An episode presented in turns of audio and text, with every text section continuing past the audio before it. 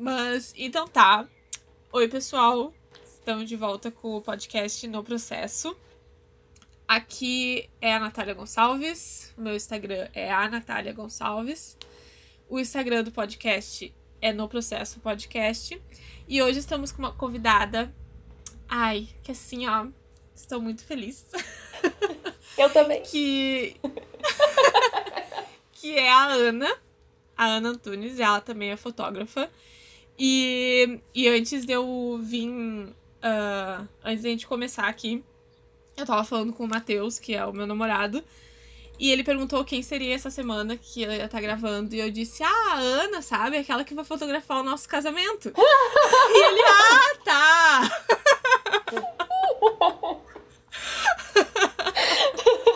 eu amei. E... Acabou aí, gente. Uhum. Já deu pra ver. É isso. Estou morta. Tchau. Estou morta desde já.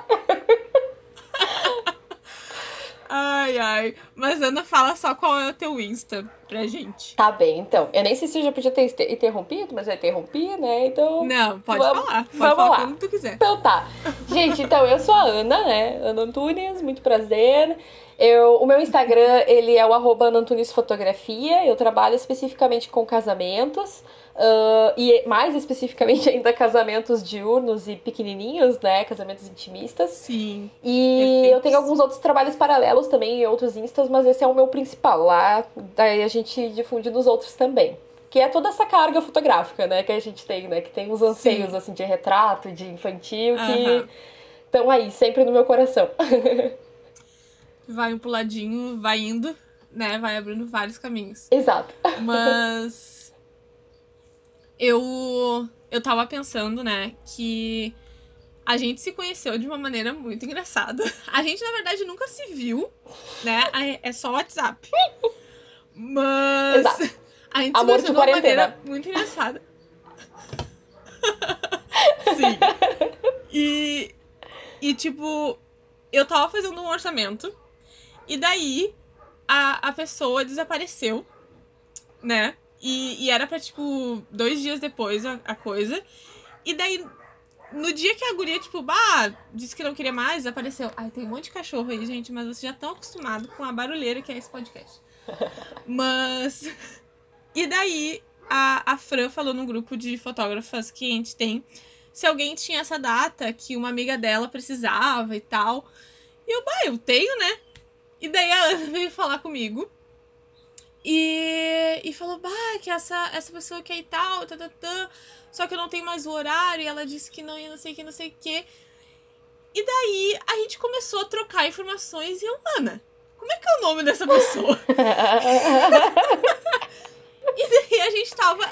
Era, a gente tava falando com essa mesma pessoa, e essa pessoa tava dando informações. Ela não tava dando informações diferentes, mas tava confuso. E daí. Exato. A cliente estava confusa gente... também. Sim, tava todo mundo confuso. E daí a gente. Daí a Ana também entrou pro grupo de fotógrafas e. E ai, sério. Uh, tu é uma pessoa. Eu, ai, sério, Ana, eu, eu fico impressionada cada vez que tu fala no grupo, porque tu é uma pessoa tão atenciosa. Oh. E tu é, tu é aquele tipo de pessoa que dá pra ver de longe que tem só bem dentro de ti, sabe? Não quer dizer que tu é perfeita e que ninguém é. Mas. Ai, tu tem tão, tanta coisa boa dentro de ti. E, tipo, cada vez que tu responde ali no grupo é com uma atenção imensa. E eu acho isso muito, muito legal.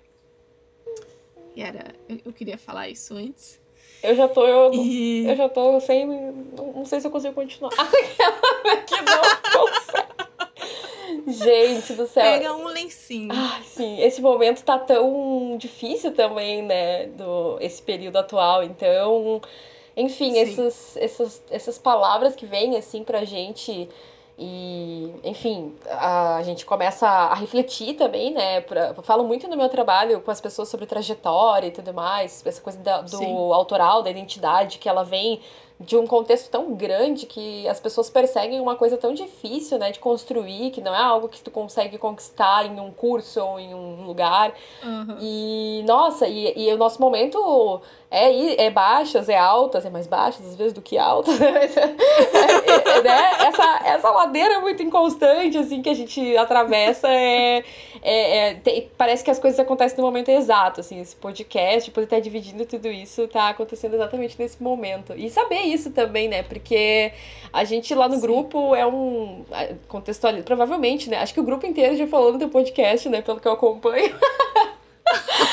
eu, só, só algumas é, Mas eu, é, eu esperava por esse galera. momento. Eu esperava por esse momento, né? Não vou, vou dar a minha tietada aqui, né? Que eu tava só aguardando esse momento acontecer, mas aconteceu. Então, assim, eu escutei todos os outros e, enfim, lá é um, um, um local de tanto acolhimento e apoio que é tão. É uma coisa que eu não tive no começo, assim. Então, eu Sim. acho ele muito importante, assim, sabe, esse grupo. Ainda mais sendo, né, de mulheres e tudo mais, que faz todo o contexto ser ainda mais, mais específico, né? Que aí entra toda uma causa externa que não cabe a nós, mas a gente lida com ela, né? Então, enfim. É ah, verdade. Estou muito feliz de estar aqui. Mas, que bom, também estou feliz tu estar aqui. E, e agora eu vou começar. E como tu já escutou os outros, sabe que eu gosto de começar lá, lá na infância. E eu queria saber como é que foi o que que tu queria ser quando tu crescesse lá, sei lá, 5, 7 anos, sabe? E e como que foi a tua infância no geral? Tá bem. Nossa, agora eu tô pronta pra abrir coisas que Ai, gente, sério, esse podcast é uma terapia, mas vamos lá. Acho que começando do começando do começo, né? Acho que todo mundo diz isso, mas a, acho que no, a primeira coisa que eu pensei sempre, uh, desde que eu sou criança, é ainda penso sobre isso é professora, né? Acho que foi a primeira profissão Olha. que veio na minha mente. Eu tive a sorte, uh, eu diria que eu chamo até de um privilégio, né? De ter estudado numa escola pública uh, de ensino fundamental que foi uma escola Sim. muito acolhedora. Escola de escola, escola pública de malhação, sabe? É aquela lá. É surreal, assim. O local, ele é um local, assim, que ele eles são, são pessoas muito preparadas para compreender todo o processo que uma criança passa e, enfim, dar todo o suporte, principalmente emocional. Eu tive uma escola que me deu um suporte emocional Sim. de me dizer, por exemplo, quando eu estava pensando demais e deveria me divertir no lugar de pensar e me preocupar com essas coisas. Uh, uma escola que se preocupava com diferenças, uma escola que se preocupava em enfim, sabe? Eu não, não, acho que eu vou entrar Sim. muito nesse contexto, né? Então, para poder atalhar tudo isso, eu tive um ambiente escolar muito positivo na minha, na minha infância. E ser professora, então, sempre se tornou essa, esse desejo. Ele crescia cada ano que passava, uhum. sabe? E, enfim, as coisas depois mudaram um pouco. Acabei indo para uma escola no ensino médio que era o oposto disso, que era um lugar extremamente. Uh, onde a tua voz não, não tinha volume, sabe? Tu tinha que replicar ordens que se recebia. E, enfim, foi uma experiência negativa para mim. Algumas pessoas tiveram uma experiência positiva, mas de uma pessoa super participativa e autoastral, fui para uma escola que era um pouco diferente. E, e uhum. davam a desculpa, né, que estavam nos preparando para a universidade, que seria ainda pior. E aí eu chego na universidade, eu almoço com meus professores, sabe? E é uma galera super ah. do bem, é uma galera que tá até hoje. Então, assim, acho que aquele preparo talvez esteja um pouco equivocado, né? Porque não foi bem assim a minha uhum. experiência.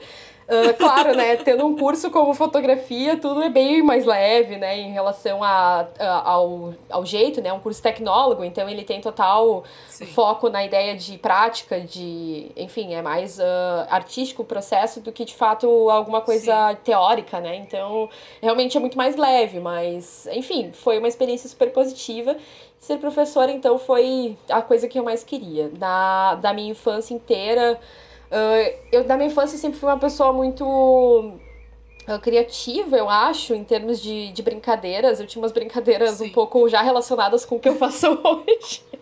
eu tenho até uma história engraçada que eu falo que eu, toda vez que eu sempre quis ser adulta muito rápido, eu não acho isso a parte muito uhum. positiva, né? Mas eu sempre quis ser adulta muito rápido, sabe? E aí eu queria, Sim. por exemplo, desde criança já saber a profissão que eu escolhi, eu já queria ter determinado meu destino naquele momento, sabe?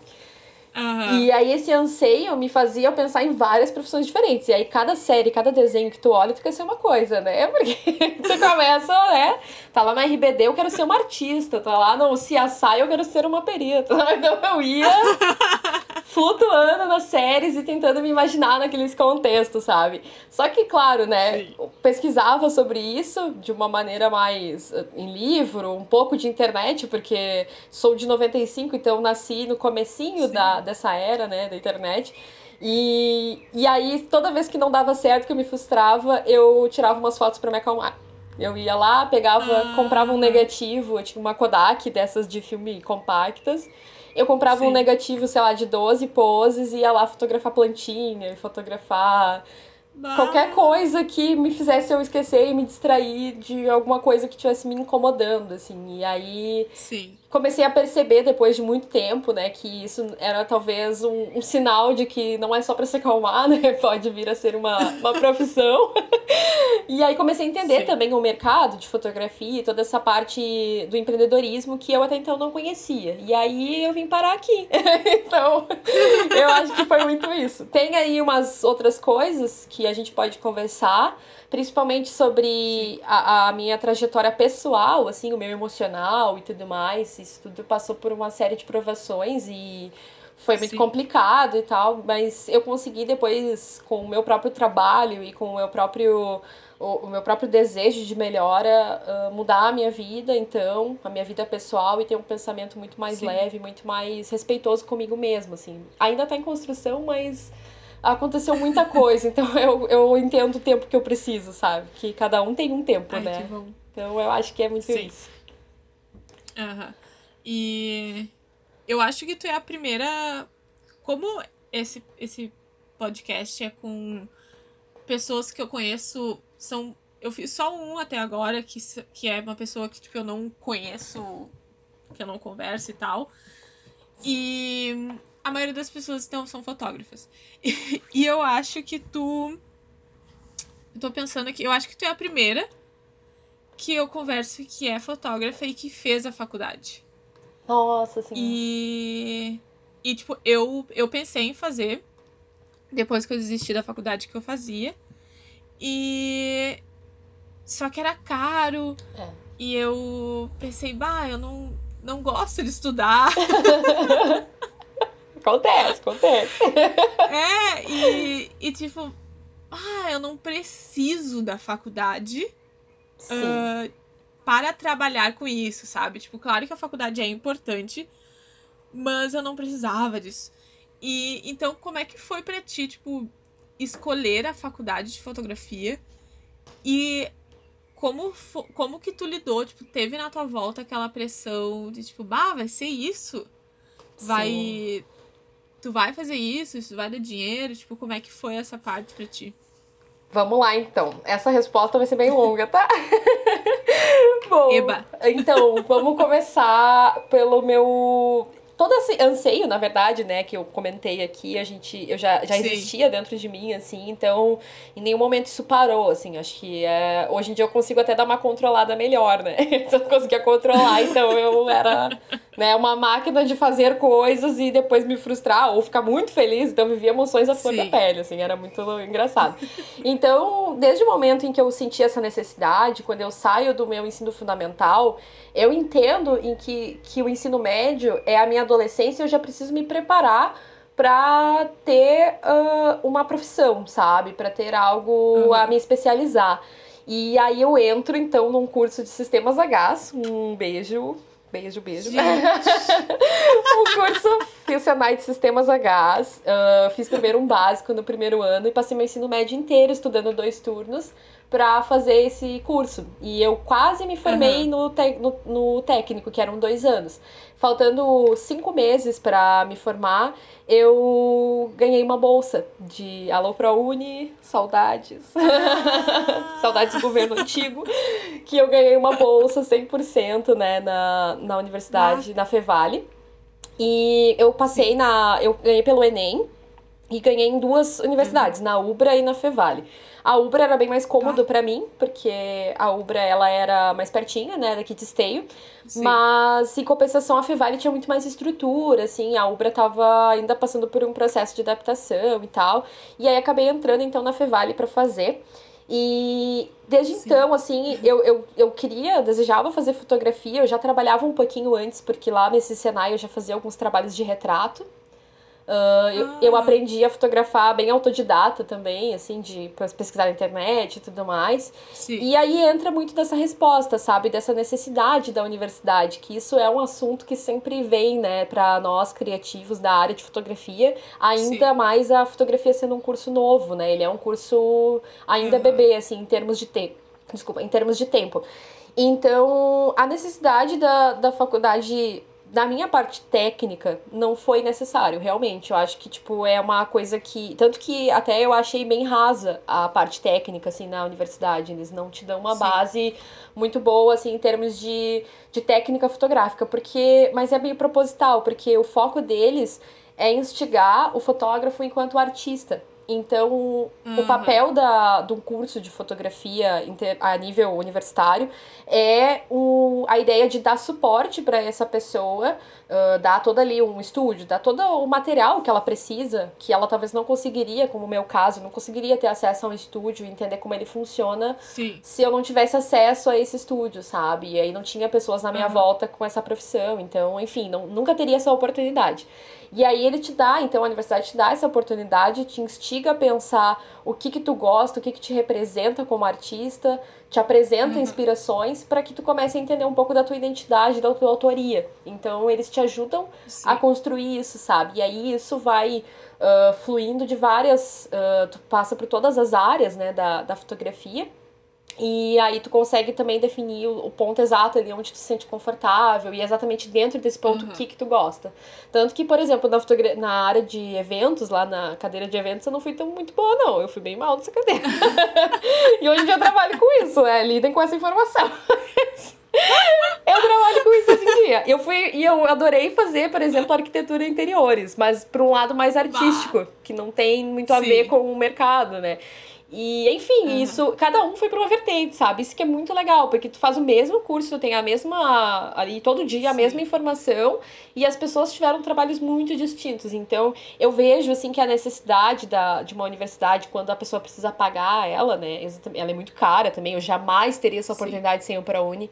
Então, é, é a, acho que essa necessidade vem quando tu sente o desejo realmente de ter uma experiência, de entender melhor autoria, história da arte, do, e ter todo o suporte necessário para aprender isso, porque ser autodidata tu aprende, mas de uma maneira com muitos limitadores, né? Tu, tu tem uhum. que ir atrás, às vezes tem materiais que não tem. Enquanto a minha universidade, às vezes, tem materiais exclusivos dentro de uma biblioteca, dentro de uh, até propriamente contato com pessoas de áreas, então, para poder te passar uma experiência, né? E então, assim, Sim. acho que isso foi o meu meu fator, assim, de necessidade. Mas não sei se eu te respondi a tua pergunta, acho que eu fugi totalmente. Não respondeu sim. E eu acho até muito interessante, porque isso da faculdade mostrar a. despertar o lado artístico, eu acho que é muito legal, porque eu, pelo menos, que entrei na fotografia, eu comecei a fotografar ali pelos 11 anos. Mas do jeito que. Do jeito que tu disse, só que eu nunca usei a máquina de filme. Uh, mas eu fotografava ali de boa e tal. E quando eu decidi isso, não foi já de uma forma artística, foi de uma forma como um negócio, sabe? Uhum. Então. Agora só que eu tô me ligando nessa parte artística, sabe? De. Uh, ver o que, que eu gosto, ver as coisas de outras formas. Então eu acho isso muito interessante da faculdade. Eu. Eu não. Eu não me arrependo de não ter feito.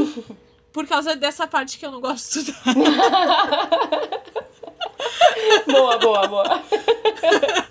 Mas assim, tipo, isso as pessoas sempre levam, tipo, bah, como assim? Eu gosto de aprender. E eu tô sempre indo atrás de coisas para aprender. Mas eu não gosto da maneira como as coisas.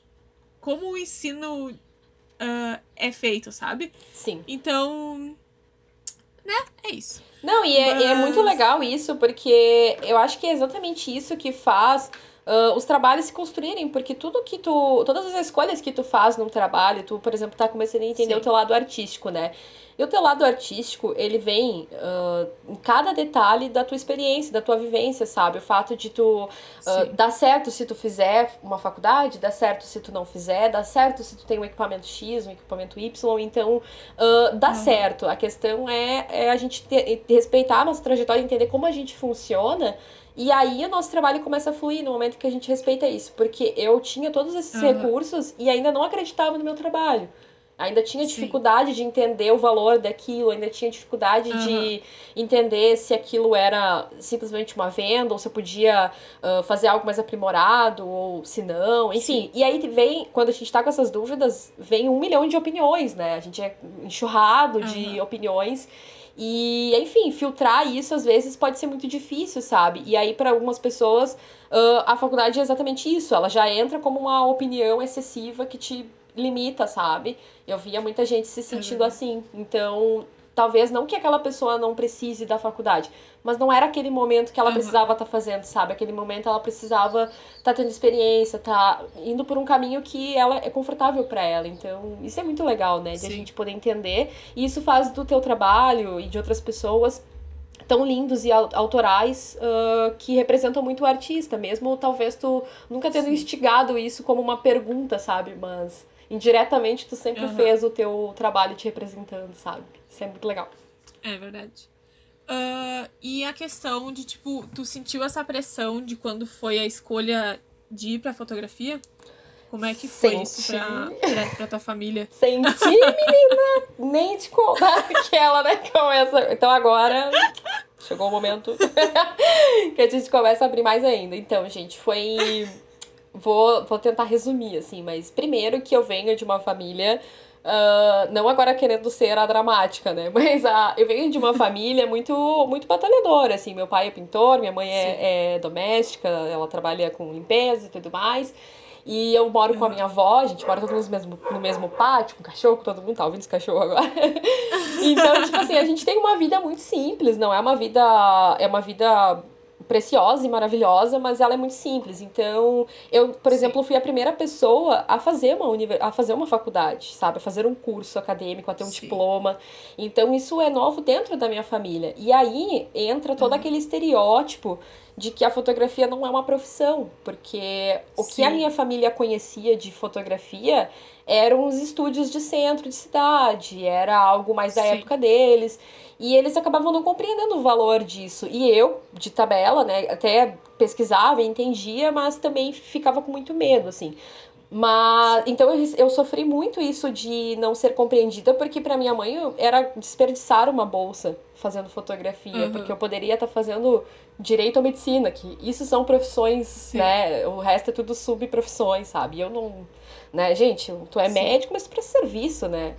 É, é, é isso, sabe? Então, é, é, prestação de serviço. Ficou, fotografia foi algo que foi assustador e, e deixou todo mundo meio instável. Mas, com o tempo, a minha mãe foi entendendo como esse trabalho funcionava, foi vendo o meu trabalho, foi acompanhando, Sim. vendo a minha evolução, recebendo feedbacks das minhas professoras, amigos, né? Que ela eu acabava passando para ela e ela começou Sim. a entender isso e hoje em dia isso é muito mais respeitado e admirado. O home office ainda é um pouquinho difícil, né, aqui em casa, a galera Sim.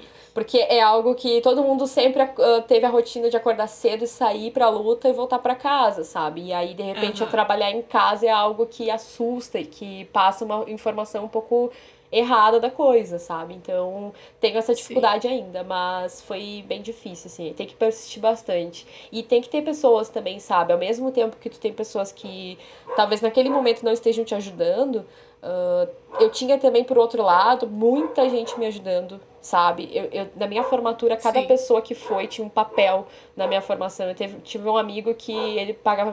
Por uma semana eu fiquei sem passagem para ir pra Fevale. E ele pagou as minhas passagens daquela semana inteira. Ele ah. deixou de, tipo, ele foi de bicicleta de, pro trabalho, levava acho que 40 minutos de bicicleta. E ele deixou de pegar o ônibus para me emprestar o cartão, sabe? Então, uhum. esse tipo de, de coisa é o que eu me lembro, assim, e faz toda a diferença, sabe? Foi por isso que eu persisti, porque acho que sozinha não tinha psicológico bom pra, pra superar, não. Pois é, até porque tu tava num curso antes que era bem técnico Isso. e. Industrial, né? E que as pessoas. É, e as pessoas elas sempre olham, até porque era também o meu caso, sempre olham para esse tipo de curso, tipo, uou! Que demais! Artista, e né? Daí... tipo, é. Eu já ouvi o do artista, né? Nossa, dá dinheiro. Exato. E tipo, isso é muito difícil. Tipo, em que momento do ensino médio ali. Porque tu saiu do, do ensino médio e já foi pra faculdade? Sim, foi no ano seguinte do ensino médio eu consegui a bolsa. Foi meu primeiro Enem, assim, foi. Não Sim, sei, acho que. Mas... Não querendo tirar, assim, o que eu consegui, mas foi um pouquinho de sorte, eu acho. Tinha bastante bolsas na época. Tinha uma notinha razoável, deu tudo certo. Deu tudo certo, galera. Acredita que vai. mas em que momento que tu decidiu que tu não ia terminar mais aquele curso técnico e fazer a faculdade e tipo se inscrever na faculdade de fotografia? Uh, começa quando eu fiz. Uh, eu não queria nem escrever a minha nota do Enem. Eu sempre fui uma pessoa que tive muito problema com. O meu maior problema psicológico foi desvalor e desamor, né? Então eu tinha muito problema em uhum. valorizar qualquer tipo de coisa que eu conseguia fazer, sabe? E Sim. eu tive esse, tendo esse problema quando eu tive minha nota e quando eu fiz as minhas escolhas, eu não sentia que aquilo não era eh, que aquilo não era suficiente, eu não ia me inscrever. E os meus amigos e o meu namorado começaram a me pressionar, assim, tipo, meu, tu não vai bah. saber se tu não tentar. E o que, que vai acontecer se tu não passar? Vai, vai morrer? Vai, vai cair um dedo? Começaram uhum. aquele, aquele psicológico, Sim. sabe? E aí, uhum. eu, e aí eu, eu lembro que de raiva, assim, eu, ah, que inferno, então eu vou lá, vou fazer, sabe? Foi meio que na birra, assim. E me inscrevi no Enem, e botei minha, minha nota do Enem, no caso, pra me inscrever no ProUni. Sim. Mas completamente desacreditada, assim. Aí eu dei uma pesquisada nas notas, vi que a nota de corte era possível e tudo mais. Aí eu fui começar uhum. a pesquisar sobre isso, porque até então também eu não sabia nem sobre o que que era. Tipo, o que que é nota de corte, o que que é ProUni, SISU, o que que era tudo isso, né? Sim. E estando no meu curso. Mas eu estava já muito infeliz com a minha área por alguns fatores que aconteceram dentro do curso. Uh, e esse fator foi machismo, né? Então foi uhum. muito difícil ver, por exemplo, uma turma de mulheres e homens, aonde todos tinham, inclusive tinham meninas ali que eram muito boas na área, uh, tavam, estavam muito dedicadas no curso, assim, e elas Sim. chegavam nas empresas e, tipo, não tinha vaga, sabe? E aí os caras que, tipo, faltava uhum. a semana inteira conseguiam vaga e a gente começou a perceber um padrão, assim. E quando a gente foi se informar, Sim a gente teve uma pessoa que abriu o jogo informalmente, né? Porque a empresa nunca vai falar isso, né? Mas a pessoa Sim. abriu o jogo informalmente e falou: olha, mulher, não, não botamos mulher no meio de peão, é isso. Tipo, é mais fácil não botar essa mulher no meio de peão do que reeducar eles, entendeu? E então Sim. vocês sempre vão ter oportunidade numa área tipo de projeto, na área de atuação da parte prática ali, vocês não vão conseguir uhum. fazer. E era a parte que eu mais amava fazer. Eu adorava cortar, soldar, subir, que era Sim. instalação predial de gás natural. Então imagina, era tu pegar Sim. uma planta baixa e montar um cano tipo de um prédio gigante, sabe? E é uhum. era muito legal essas práticas que a gente tinha em sala de aula e eu nunca ia poder exercer aquilo. E aquilo foi me desmotivando indiretamente. E eu fui cada vez procrastinando Sim. mais, assim. Então eu faltava muito. Eu chegava já não querendo fazer os trabalhos e tal. Uhum. Mas não foi em vão, sabe? Porque lá eu tive também uma base de química e física específica, assim, que pro Enem Sim. foi o que gerou a minha nota, assim. Então, bah. sabe, foi todo o suporte que eu precisava nesse momento. Então, alguma coisa boa rolou. Isso que. Isso que tu falou agora, que eles não davam uh, vagas para mulheres nessa parte. Eu. Primeiro, uma coisa. Tu sabe soldar? Sei. Ana, a gente vai tirar um dia tu vai me ensinar. Porque assim, ó, eu fiquei dois anos e meio. Basicamente, eu entrava às 8 da manhã e saía às 5 da tarde do Senai. E eu fiquei lá o tempo todo dizendo: gente, eu quero aprender a soldar e nunca me ensinaram. Nossa, sério. Claro, né, que tem vários tipos de solda, né? Eu sei a solda Sim. de estanho, que é para canos de cobre e de, e de tubulação diferente, mas a outra a gente faz é. também, a solda aquela, eu até nem sei o nome dela, mas a, aquela solda padrão, né, a gente faz. Sim. Só é mais por cima, assim, a gente aprende um pouco de elétrica também, a automação, ah, assim, é, é, bem... E desenho técnico, eu... eu fui péssima nessa parte, mas... Se alguém gosta. Pois é, eu, eu fiquei pensando agora, porque assim, nessa área que eu fui, eu fazia mecânica de usinagem. E daí. Uh, eu me destaquei muito rápido no curso por, porque eu era boa nos desenhos. Mas eu não sou uma pessoa que eu sei, tipo, ai, fazer desenhos e tal. Mas como eram desenhos com régua. Sim, era desenho né? técnico, né? né? De perspectiva. Eu odiava. Exato, tipo, eu era boa nisso. e daí, foi muito fácil para eu seguir essa carreira. Só, só, que eu nunca tinha me ligado o porquê que tinha sido tão fácil. E agora que tu falando que para mulheres é muito mais fácil essa área, faz muito sentido. Porque eu nunca tentei ir pra parte da, do chão de fábrica, como eu falo. Uhum. Porque eu nunca fui boa de acertar medidas e essas coisas. eu era, tipo, eu era muito ansiosa, eu queria terminar logo, e daí eu achava várias maneiras rápidas de fazer as coisas que às vezes não era certa. O vulgo gambiarra. Mas eu. Exato. Eles mostravam até vídeo, né, pra gente, né? Não faça gambiarras. E a gente tava todo dia lá Exato. emendando o cano e fazendo merda. Exato. Mas, tipo, eu nunca fui pra esse lado, porque, né, tipo, não sou boa nisso. Mas agora que tu falou, tipo, bah, minha cabeça, tipo, puf, bah, é por isso que eu consegui, sabe? Porque eu fui pra área onde mulher é aceita, sabe? Exato. Isso é muito louco. Exato, é isso. Muito é muito. É muito. É tudo muito estranho. Porque o, o que mais me enfureceu naquela época não foi nem a, a situação em si, porque a gente, que é mulher, a gente já tá acostumado a. É, é horrível dizer uhum. isso, né? Mas a gente já tá acostumado a, a, a, ver porta fechando na cara, sabe? Então isso não afeta a gente. Sim. O que afetava a gente era o fato de, tipo, nunca ter sido dito isso desde o início, sabe? Porque, uhum. poxa, sabe, eu, eu trabalhei em vão, sabe? Eu me senti assim, eu me senti, tipo, há ah, três anos que eu joguei fora. Tanto que depois uhum. que o Enem veio, eu fiquei coisa boa que não joguei fora, sabe? Que eu consegui usar algum conhecimento Sim. daquilo numa, na prática, sabe? Mas foi o que eu senti, assim, eu me senti um pouco traída, sabe? E, bah, foi, uhum. foi muito doído de, de ouvir tudo isso. Tinham pessoas ali que contavam. Eu tive a minha família para me dar suporte, mas tinham pessoas que contavam com esse emprego, sabe? para sobreviver. Sim. E aí saber que. E eram mulheres tão boas no que estavam fazendo que, nossa, os trabalhos estavam sempre gabaritados, sabe? Então uhum. foi bem frustrante isso, sabe? Mas enfim, foi uma, uma coisa. Eu acho que foi um dos primeiros sinais, assim, externos de tipo, olha, sabe, vai ser difícil, sabe? Independente uhum. do que tu escolher, não vai ser fácil. acho que esse foi o primeiro sinal, assim, que eu tive disso. Então, acho que talvez por isso, quando eu tive outros problemas na área da foto, Uh, os que me afetavam eram realmente algo mais interno mesmo, de eu não acreditar no meu trabalho e tal. Sim. Porque o externo não me afetava mais, sabe? Porque eu tive essa experiência bem dura da indústria que é por né, por consequência de Sim. carga horária e jornada de trabalho bem dura também com os funcionários, assim, então uhum. foi muito louco. É. e, mas em algum outro momento, tipo, antes disso acontecer, tu já tinha um tipo, ah, eu quero fazer fotografia? Ou Acho que tipo... diretamente sim, porque eu, eu tive esses insights de tirar fotos para me acalmar. então, desde a infância uhum. eu tive isso, né?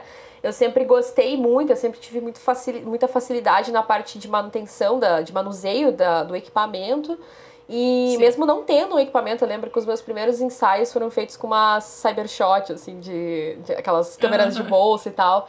E eu gostava muito, eu ficava muito feliz com aquele resultado. Até, as, até agora, nesse momento, assim, que eu tô isolada, assim, eu tô pensando muito sobre isso, né? Que como eu queria resgatar Sim. essa brincadeira, sabe? Eu tô vendo tu fazendo também uhum. ali os quadros e tudo mais.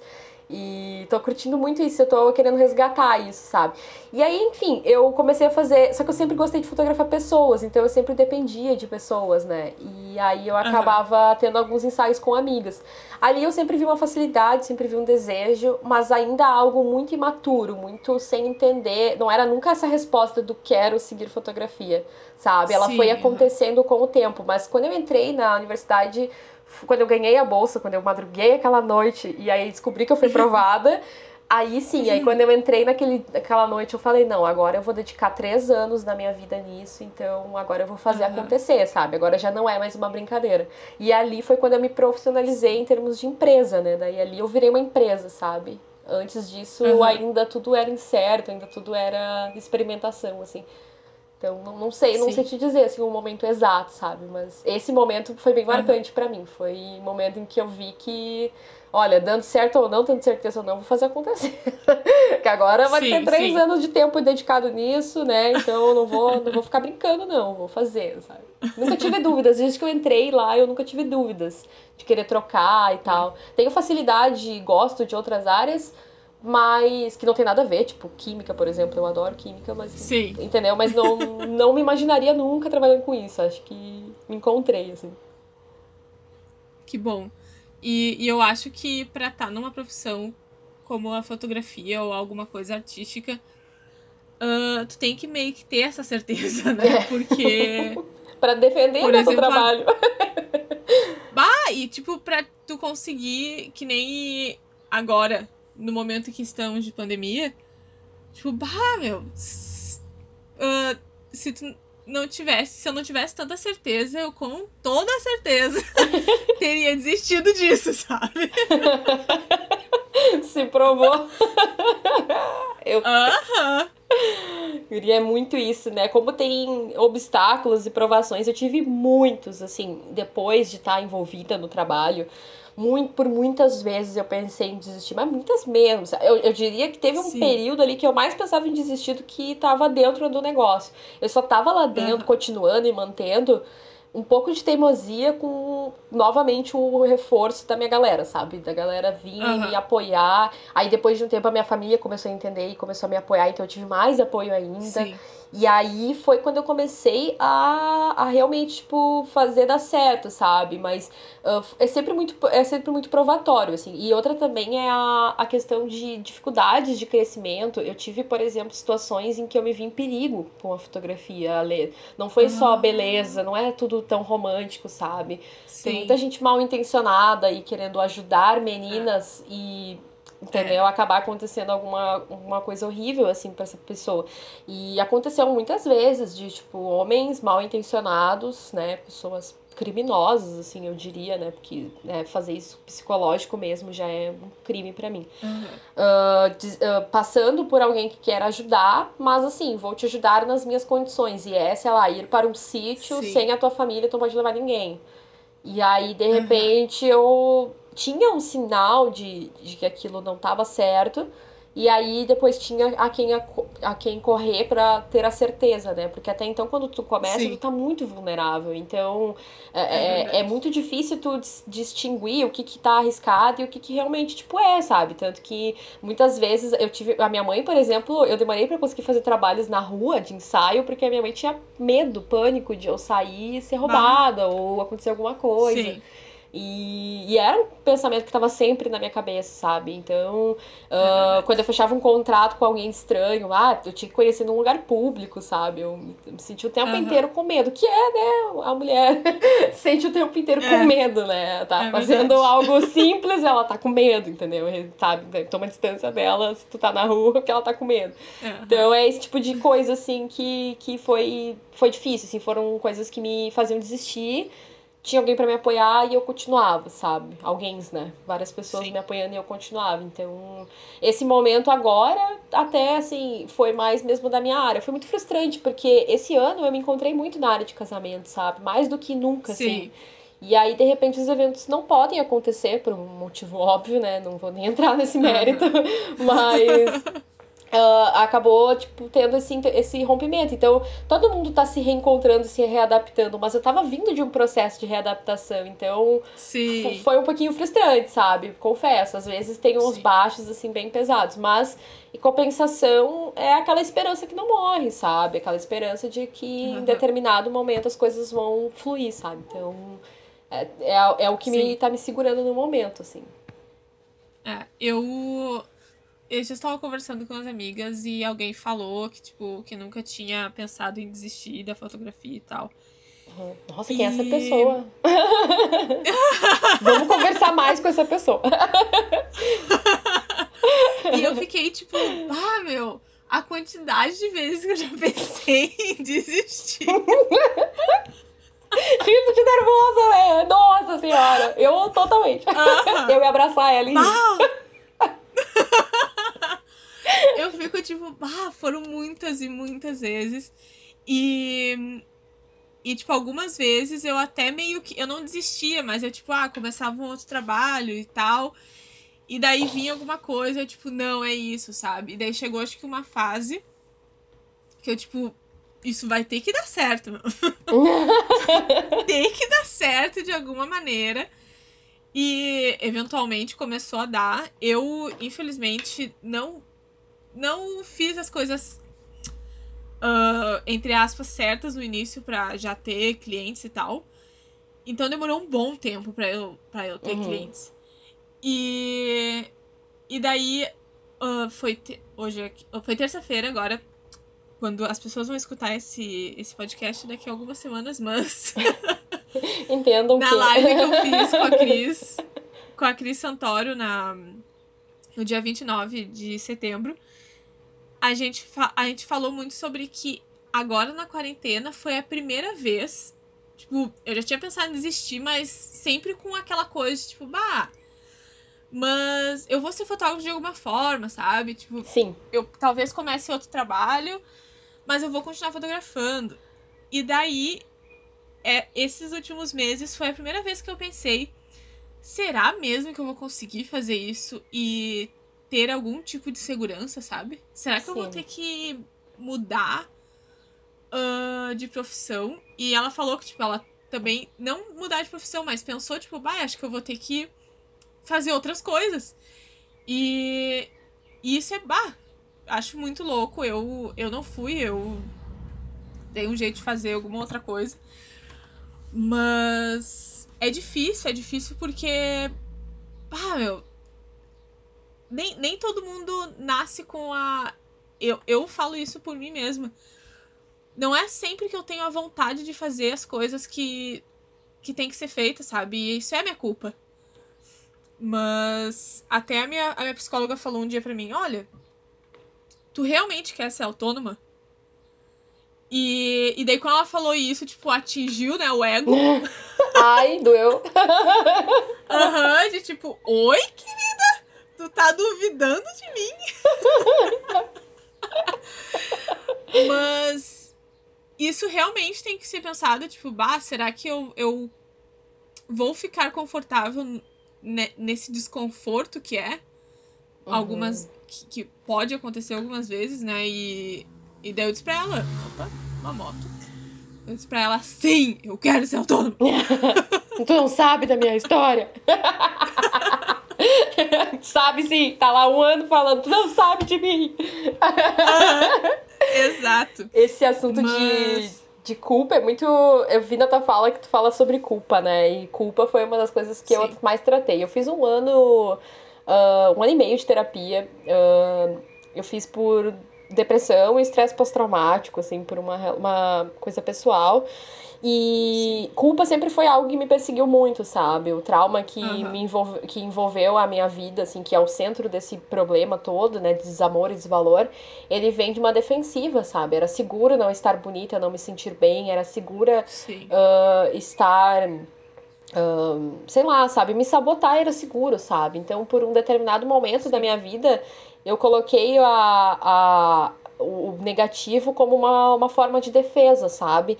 E só que eu uhum. levei isso muito adiante, né? Eu continuei fazendo isso, então eu continuei me culpando, eu continuei me sentindo incapaz, não me sentindo bem comigo mesma.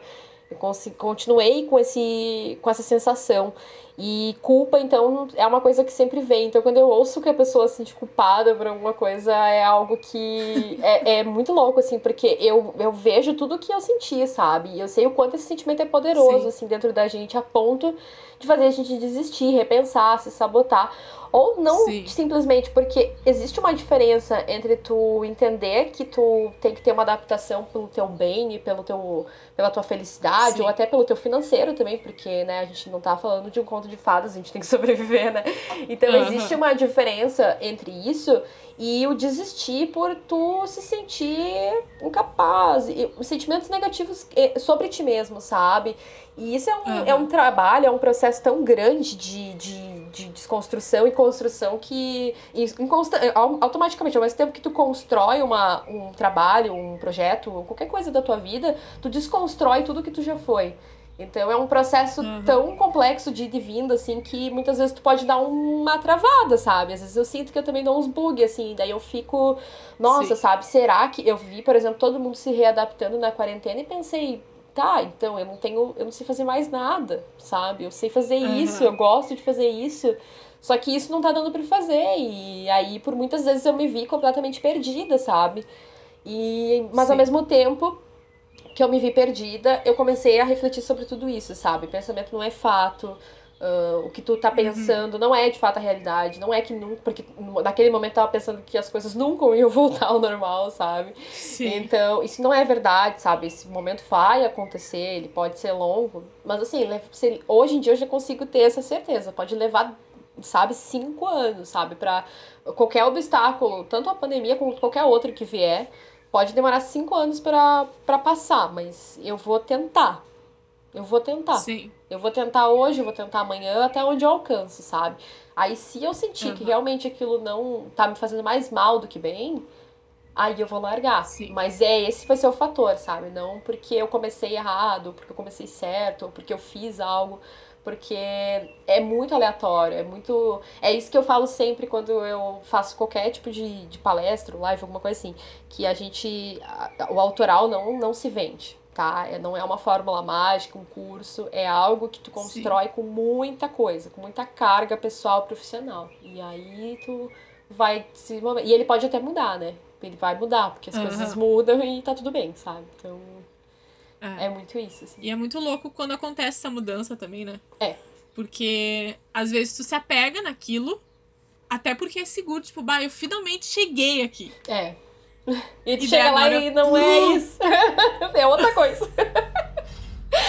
Aham. Uhum. Vem isso, vem. Ai, isso é, isso é muito louco. Eu acho que eu passei por isso agora na, na nesse isolamento e conversei com algumas amigas que também sentiram a mesma coisa de bah, tudo que eu fazia antes não faz mais sentido, sabe? Sim. Eu não, meu trabalho não é essencial. Essa foi a que eu mais usei, né? Eu não sou essencial. Qual? O meu trabalho não é essencial. E aí eu misturei tudo. Quando veio, eu me senti uma pessoa completamente. A minha existência parou de ter uma necessidade, sabe? E aí aquilo ali Sim. foi um sinalzinho do volta que tá dando ruim. Se tu continuar nesse caminho, não vai ser bom. é, é foda porque. Uh, eu, te, eu não sei se. Eu, tu teve essa coisa na quarentena de tipo. A gente vive tanto no nosso trabalho porque o home office, essa. E, e eu. Ah, uma coisa que eu fico muito feliz. Ai, não muito feliz, sabe? Porque é ruim. Mas. Mas as pessoas que trabalhavam antes em escritório, com esse distanciamento social, tiveram que experimentar o home office e ver que não é essa coisa que eles imaginam que é, sabe? Sim. não é essa fantasia de tipo, eu vou acordar a hora que eu quiser. Sim. E. Exato. E eu vou pro computador e as coisas vão acontecer, sabe? Porque eu vou estar confortável na minha. Tipo, não é assim. E. Uh, perdi a Melinha, a Melinha aqui. Só um minuto. Volta. Mas eu gostei pra onde tava indo, então o lado que for eu vou curtir. Mas. Oh my god. Peraí, só um minutinho. Tu me perguntou se eu sentia é... alguma coisa em relação nesse momento. Foi o que tu tinha me perguntado quando tu começou a falar De... sobre isso. Ai, putz, grilo. Não, eu, eu vou ter que vou ter que mudar aqui a, a trajetória. Porque essa não, não essa foi. Parou. Tranquilo. Mas como que foi? Eu vou voltar um pouco agora porque eu comecei a falar sobre essa parte do home office. Sim. Uh, como é que foi essa adaptação para ti? E, e se em algum momento tu teve a, a, aquela cobrança de trabalhar igual a um local comercial, sabe? Tipo, igual ao escritório. Tipo, eu, eu vou fazer isso e isso porque esse é o tradicional, sabe? Tu teve Sim. em algum momento isso? Eu tive eu tive isso em dois momentos, tá? O primeiro momento foi quando eu tava na faculdade e eu tive um professor maravilhoso que ele me ele era um professor de empreendedorismo, não tinha nada a ver com a parte tecnóloga assim da de uhum. fotografia em específico, né? E essa cadeira eu usufrui muito dela e numa das falas que ele fez para mim, ele disse que eu falei para ele, né, olha, eu trabalho em home office, a gente tava falando sobre precificação. Eu falei para ele, eu não boto um preço no meu trabalho que eu acho justo, porque eu não ofereço para o meu cliente um escritório com uma aguinha, com Sim. um ar-condicionado, não, não ofereço esse tipo de atendimento. Então ele não, né, eu não tenho como cobrar um valor porque eu não gasto esse valor, uhum. porque eu tava levando tudo ao pé da letra, tipo, eu, eu não gasto com isso, então eu posso cobrar barato, sabe? Eu associei isso com, com a minha realidade. E é a primeira vez, pela primeira vez, sabe? Todo mundo falava isso e as pessoas, né, tentavam me ajudar, me dizendo: não, vamos dar um jeito, vamos procurar, vamos fazer acontecer. Só que pela primeira vez eu ouvi algo do tipo: e por que que isso não tem valor? Aí eu fiquei um pouco Sim. confusa, assim, né? Eu disse, é óbvio, né? Faz as contas, ó. Aluguel, ah, eu comecei a fazer as contas pra uhum. ele, né? Não tem esse valor, posso cobrar mais barato. Então eu levei aquele raciocínio para ele e ele me desconstruiu completamente, porque ele disse assim, olha, não é porque tu não oferece um espaço para uma pessoa que o teu trabalho deixa de ser valorizado. Muito pelo contrário, Sim. se tu olhar de outro ponto de vista, tu tá atendendo as pessoas no conforto da casa delas. Tu faz uma reunião uhum. por vídeo chamada, se tu precisar de uma presencial, tu vai no conforto da casa dessa pessoa. Então esse trabalho é muito mais valioso do que de fato algo como como tu tá pensando, sabe? Algo que não tem valor Sim. porque não tem o custo, sabe? O custo não tem nada a ver uhum. com isso, porque o custo é o que tu precisa fazer, custear para o teu trabalho acontecer. E se o teu trabalho acontece no home office, ele vai acontecer no home office, ele vai acontecer valorizado Sim. no home office, ele não precisa ser valorizado só quando ele não for desse jeito. E aquilo me, me pegou, assim. Então foi a primeira vez em que eu consegui ver o home office de uma maneira como um benefício e não como uma, uhum. uma coisa assim de. Porque até então eu tinha a visão da minha casa, né? Trabalhar em. Sabe? Não ter um escritório era não ser profissional. Sim. Bem aquele pensamento Sim. do ter uma câmera grande, com gripe, é profissional, e, sabe? Sendo que não tem nada uhum. a ver, tipo, por conforto da, que tu gosta mais. Então, eu comecei a ver, esse foi meu primeiro questionamento. Depois, na quarentena, Uh, eu já trabalhei home office. Tem um detalhe também que eu nunca trabalhei fora. Desde a minha. Eu comecei trabalhando. Eu comecei estudando, fazendo Senai. Era cotista, Sim. então tinha uma cota de uma empresa. Mas eu só fiz uma carteira de trabalho para ganhar essa cota. E depois eu nunca assinei ela. Uhum. Então eu tenho uma carteira de trabalho sem assinar, entendeu? Então eu nunca tive Sim. essa experiência de fora. Eu sinto falta dessa experiência para entender um pouco de rotina, porque é algo que eu tenho dificuldade de ter uma rotina, uhum. de ter um hábito, de ter uma frequência. A, a minha vida é muito inconstante, eu também fazia muito errado de fazer tudo noturno e de dia eu dormia. Mas aí entra Sim. muito o psicológico, enfim. E aí o home office dentro, o home office dentro da pandemia se tornou full home office. Tipo, era muito mais home office do que nunca foi, sabe? Porque daí não tinha uma escapatória, era tudo mesmo. Até as coisas que eu fazia na rua tinha que fazer em casa.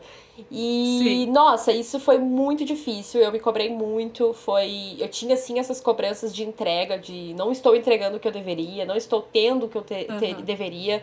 Uh, tive também dificuldade em me adaptar mesmo, assim, e entender o que, que era para mim e o que não era para mim, porque tudo que foi acontecendo ao redor, eu começava a entender, tá, então precisa seguir essa linha, sabe? Ah, sei lá, vou te dar um exemplo, uhum. ensaios à distância, sabe? Uh, eu não experimentei Sim. fazer, sabe? Posso estar sendo equivocada em dizer que não funciona para mim, porque se eu não tentei, eu não sei, né? Mas Sim. eu não me imagino fazendo aquilo, porque eu gosto muito de estar com a pessoa, sabe? É algo que, uhum. na minha experiência, é a parte favorita, sabe? Então, eu sei que Sim. eu não vou, eu vou estar feliz em estar trabalhando, eu vou estar tendo grana entrando, mas eu não vou conseguir de fato estar realizada com aquele resultado, porque o resultado ele vem uhum. de toda a lembrança daquela experiência ali. E eu não consegui Sim. isso com a internet, assim, com, enfim, à distância. Então foi muito difícil tentar entender essas adaptações no home office. E aí ele, sabe, essa coisa de ele se tornar.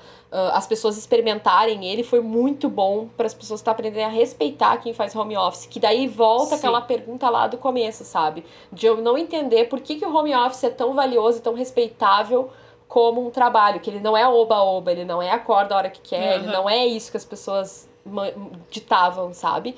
Aí agora todo mundo Sim. teve que fazer e viu como é que é. Porque se tu não fizer uma, uma é. organização, tu vai enlouquecer. Tu vai trabalhar 28 horas por dia, teu dia vai faltar hora e tu nunca vai dormir, nunca vai descansar e vai surtar, sabe? Então. É verdade. Acho e que como é que isso. foi a relação do, do teus pais com isso? Tipo, de tu estar. Uh, tu dizer, ei, eu estou trabalhando, não só estou no computador. Ainda é difícil se eles ouvirem agora, eles vão. Agora vai parar de ser difícil. Vou até indicar eles ouvir o podcast. Vou falar. tá, é muito difícil, gente. É muito difícil, eu ainda sofro com isso. É, eu moro com a minha avó, né? Então a minha avó, ela é uma pessoa que ela teve uma vivência como trabalho de uma maneira diferente. Minha mãe, meus pais. Sim. Trabalho para eles é sair de casa, entendeu? Então trabalhar uhum. em casa muitas vezes soa como estar disponível, soa como não estar trabalhando. Hoje em dia não é tão assim. Antigamente era bem mais, sabe? Mas hoje em dia é muito, muito de boa, assim. Mas ainda tem alguns deslizes, sabe? Algumas coisas. Mas eu já não me abalo mais. Tipo, às vezes, tipo, por exemplo, uma familiar liga e daí fala, ah, ela tá lá no computador, sabe? Tipo, não é aquela frase, uhum. ela está tá trabalhando. Tá jogando. É, sabe? Não, e também aqui, aqui onde eu tô, uh, tem dois computadores. O Ali que usa o computador para lazer e eu uso para trabalho. Então acontece lazer e trabalho uhum. simultâneo. Mas, né, daí olhando de longe, Sim. tudo é lazer, né? Então acaba sendo um pouquinho difícil. Sim. Mas, enfim, isso Exato. deve ser uma coisa que a galera teve, teve que enfrentar. E outra também que o home office, ele necessita, ele é um ambiente que ele é muito privilegiado e tem muitas pessoas que não conseguem ter Sim. esse ambiente, tá? Um, um, home office, ele é um ambiente de concentração. Sim, é verdade. Ele é um ambiente de respeito pela, pelo espaço. E muitas vezes a pessoa não tem isso, ela mora numa casa onde é uma peça e ela tem que dividir isso com as pessoas, sabe? Uh, uhum. Então, enfim, o home office é algo difícil de, de alcançar ele no máximo do conforto. Porque só vai dar resultado quando tu tiver tudo alinhado, né? Então, para alinhar ele é, é complexo. Exato. Tu sabe que aqui em casa. Uh, isso sempre foi um problema porque achavam que. Ah, do nada me chamar, vem lavar louça, sabe? Sim, aqui e, também. E, e, daí tu tá bem naquele momento que tu tá, o ali. tá pilhado nas edições, sabe? Tá, tipo, indo tudo. Ah! E daí. Uh, esse. Tipo, isso sempre foi uma briga aqui em casa. Daí esse ano eu cheguei, tipo, meu pai e meu irmão. Porque antes da quarentena, meu irmão tava de férias. E o meu pai trabalha de noite, então de dia ele tá em casa. E e daí os dois, sério, até hoje, né? Mas agora eu não tô com tanto trabalho. Mas era de 5 em 5 minutos alguém entrava no meu quarto para falar alguma coisa ou para me pedir alguma coisa. Sim. E daí eu reclamei com meu pai. E ele vem assim: Ah, por que, que tu não faz então uma placa e bota na, no, no, na, tua, na tua porta dizendo se tu tá trabalhando, se tu tá livre? E eu. Então tá. Vou fazer, vou fazer isso. Então. a placa. que e eu, eu até vou postar isso, se eu não tiver postado ainda quando esse quando isso for ao ar, alguém me cobre. Porque o meu namorado fez uma placa ótima. Meu Deus, eu quero muito copiar. Com uma foto, com uma foto minha, tipo, feliz no Tô Livre. Tipo, com um certinho. E uma foto, tipo, com uma cara de muito braba. Concentrada. Tipo, saco cheio. Aham, uhum, tô trabalhando. Ai, sim. Sim. E daí, tipo, isso melhorou muito, sabe? Nossa. Mas, uma saída simples, Mas é muito né? complicado. Uma saída simples, uma placa. Sim, exato. E, e é uma forma deles verem, tipo, ei. Sim. Não. E, mas Sim. hoje em dia ele é, é bem melhor, assim, quando eu. Porque eu não sei se teus pais, a tua família via isso. Mas aqui em casa, e muitas pessoas à minha volta, amigos também, só acham que eu tô trabalhando quando eu tô fotografando. Sim, só no final de semana, no caso. Exato. E daí, tipo, ah, bom trabalho hoje, sabe? Uhum. Tipo, eu tava trabalhando. A semana toda. A semana toda. exato, exato. Isso é muito forte. E é até muito. Uh, legal não é, né? Porque não é uma coisa legal. Mas é legal saber Sim. que outra pessoa vive isso. Porque eu achava que só eu vivia uhum. isso, sabe? E, nossa, uhum. isso é muito difícil. E é algo também porque é, é uma coisa difícil também de se explicar. Porque a gente muitas vezes uhum. passa por uma pessoa arrogante, ignorante, de pedir Sim. esse espaço, sabe? Que é teu direito, sabe? Mas, enfim, é uma coisa muito difícil quando se divide casa com outras pessoas. E também eu acho que uhum. é, é muito essa parte do, do home office também é muito importante, o horário de atendimento, principalmente por isso. Eu antes não tinha um horário de atendimento, eu trabalhava conforme eu fluía, sabe? Tô, tô uhum. fluindo agora aquilo era muito confortável, era muito bom. Só que era muito desconfortável por outro lado, porque eu não me alimentava bem, porque eu não dormia bem, porque eu não tinha uma uhum. rotina. Então, sempre foi uma dúvida, ter uma rotina ou não ter, sabe? Já que eu tenho dificuldade de ter uhum. uma. E aí eu comecei a perceber, tipo, algumas coisas. Tipo, ó, pra minha vida pessoal é importante, pra profissional não faz diferença. Se tu tiver uma rotina ou não, a coisa vai acontecer. Sim. E só que daí eu comecei a perceber que ter um horário de trabalho fazia com que as pessoas entendessem, ó, das duas às seis eu estou disponível para o meu trabalho, estou disponível para os meus clientes, estou Sim. disponível para fazer alguma coisa. Eu posso estar no computador fazendo outras coisas, tipo editando uma foto, fazendo uh, algum trabalho outra, uma estratégia para a empresa, eu posso, sabe? Mas Sim. aí são coisas que se eu for interrompida, por exemplo, não vai me não vai ter problema nenhum, sabe? Porque não vai ter afetado ali o meu atendimento. Então, eu consegui separar Sim. algumas coisas que funcionam bem e também separar de acordo com a minha disposição. É, acho que como mulher assim, a gente tem que Sim. entender que a gente tem momentos uhum. do mês que não não funciona, não vai dar. E aí não sobrecarregar essa semana, sabe? Porque eu fazia muito isso, eu sobrecarregava uma semana que eu ia estar tá mal, que eu sabia, ó, meu ciclo tá fechando ali, eu tô. Sim. Programei o, o olho do furacão para aquele dia, sabe? Moral da história uhum. que o olho do furacão era adiado, virava um triplo power olho do furacão, porque aí tu já juntava com a semana seguinte. E aí quando tu vê, tu tava no caos total da bola de neve de novo. Então, isso tudo. Sim. Mas são coisas que eu aprendi muito com a minha experiência. Eu aprendi errando, sabe? Tudo que eu falei aqui até Sim. agora, eu aprendi errando. Uh, eu espero que um dia eu consiga ajudar pessoas para elas não aprenderem errando, para elas ouvir de alguém e saber, sabe? Porque uhum. isso é a diferença que eu sinto de não ter uh, um apoio, uma família privilegiada, uma família de poder aquisitivo maior, é a dificuldade da pessoa Sim. de classe média baixa, sabe? É a dificuldade de entender essas coisas que daqui a pouco, que eu brinco, né? Até, não sei se a gente pode falar nome de empresa, mas uma família Gerdau, essa dificuldade não deve existir. Os caras sabem sobre finanças desde que eles nascem, entendeu? então, tipo, a minha família não vai me ensinar isso, entendeu? Eu vou ter que correr atrás. Sim. Então, é, é isso, sabe? É essa, esse aprendizado na base do erro, assim e tudo, o home é. office, tudo. A gente vai aprender se a gente tentar, vai errar, mas vai ter que aprender a se perdoar uhum. também. Porque se a gente ficar ali, pá, errei, já, já se sabotar no primeiro erro, tu não consegue levar nada, né? Tu vai fazer sempre um é trabalho padrão, assim, de que não vai te trazer felicidade. Essa coisa do ciclo que tu falou é uma coisa que eu aprendi já há um bom tempo, mas às vezes na, no pico da ansiedade ali eu começo a marcar coisas bem para quando vai uh, iniciar o próximo ciclo. E só que eu demorei muito, muito, muito tempo para aceitar uhum. que essa semana que eu tiver de TPM, ou a maneira como a pessoa chama, uh, não vai rolar as coisas, sabe? Eu não vou conseguir fazer as coisas com tanta rapidez. Eu vou estar tá mais cansada. E, e é muito difícil, uh, pelo menos para mim, foi muito difícil Sim. aceitar isso, porque uh, eu vejo como, por exemplo, a minha mãe, que é uma pessoa muito, tipo, batalhadora e tal, e vai atrás.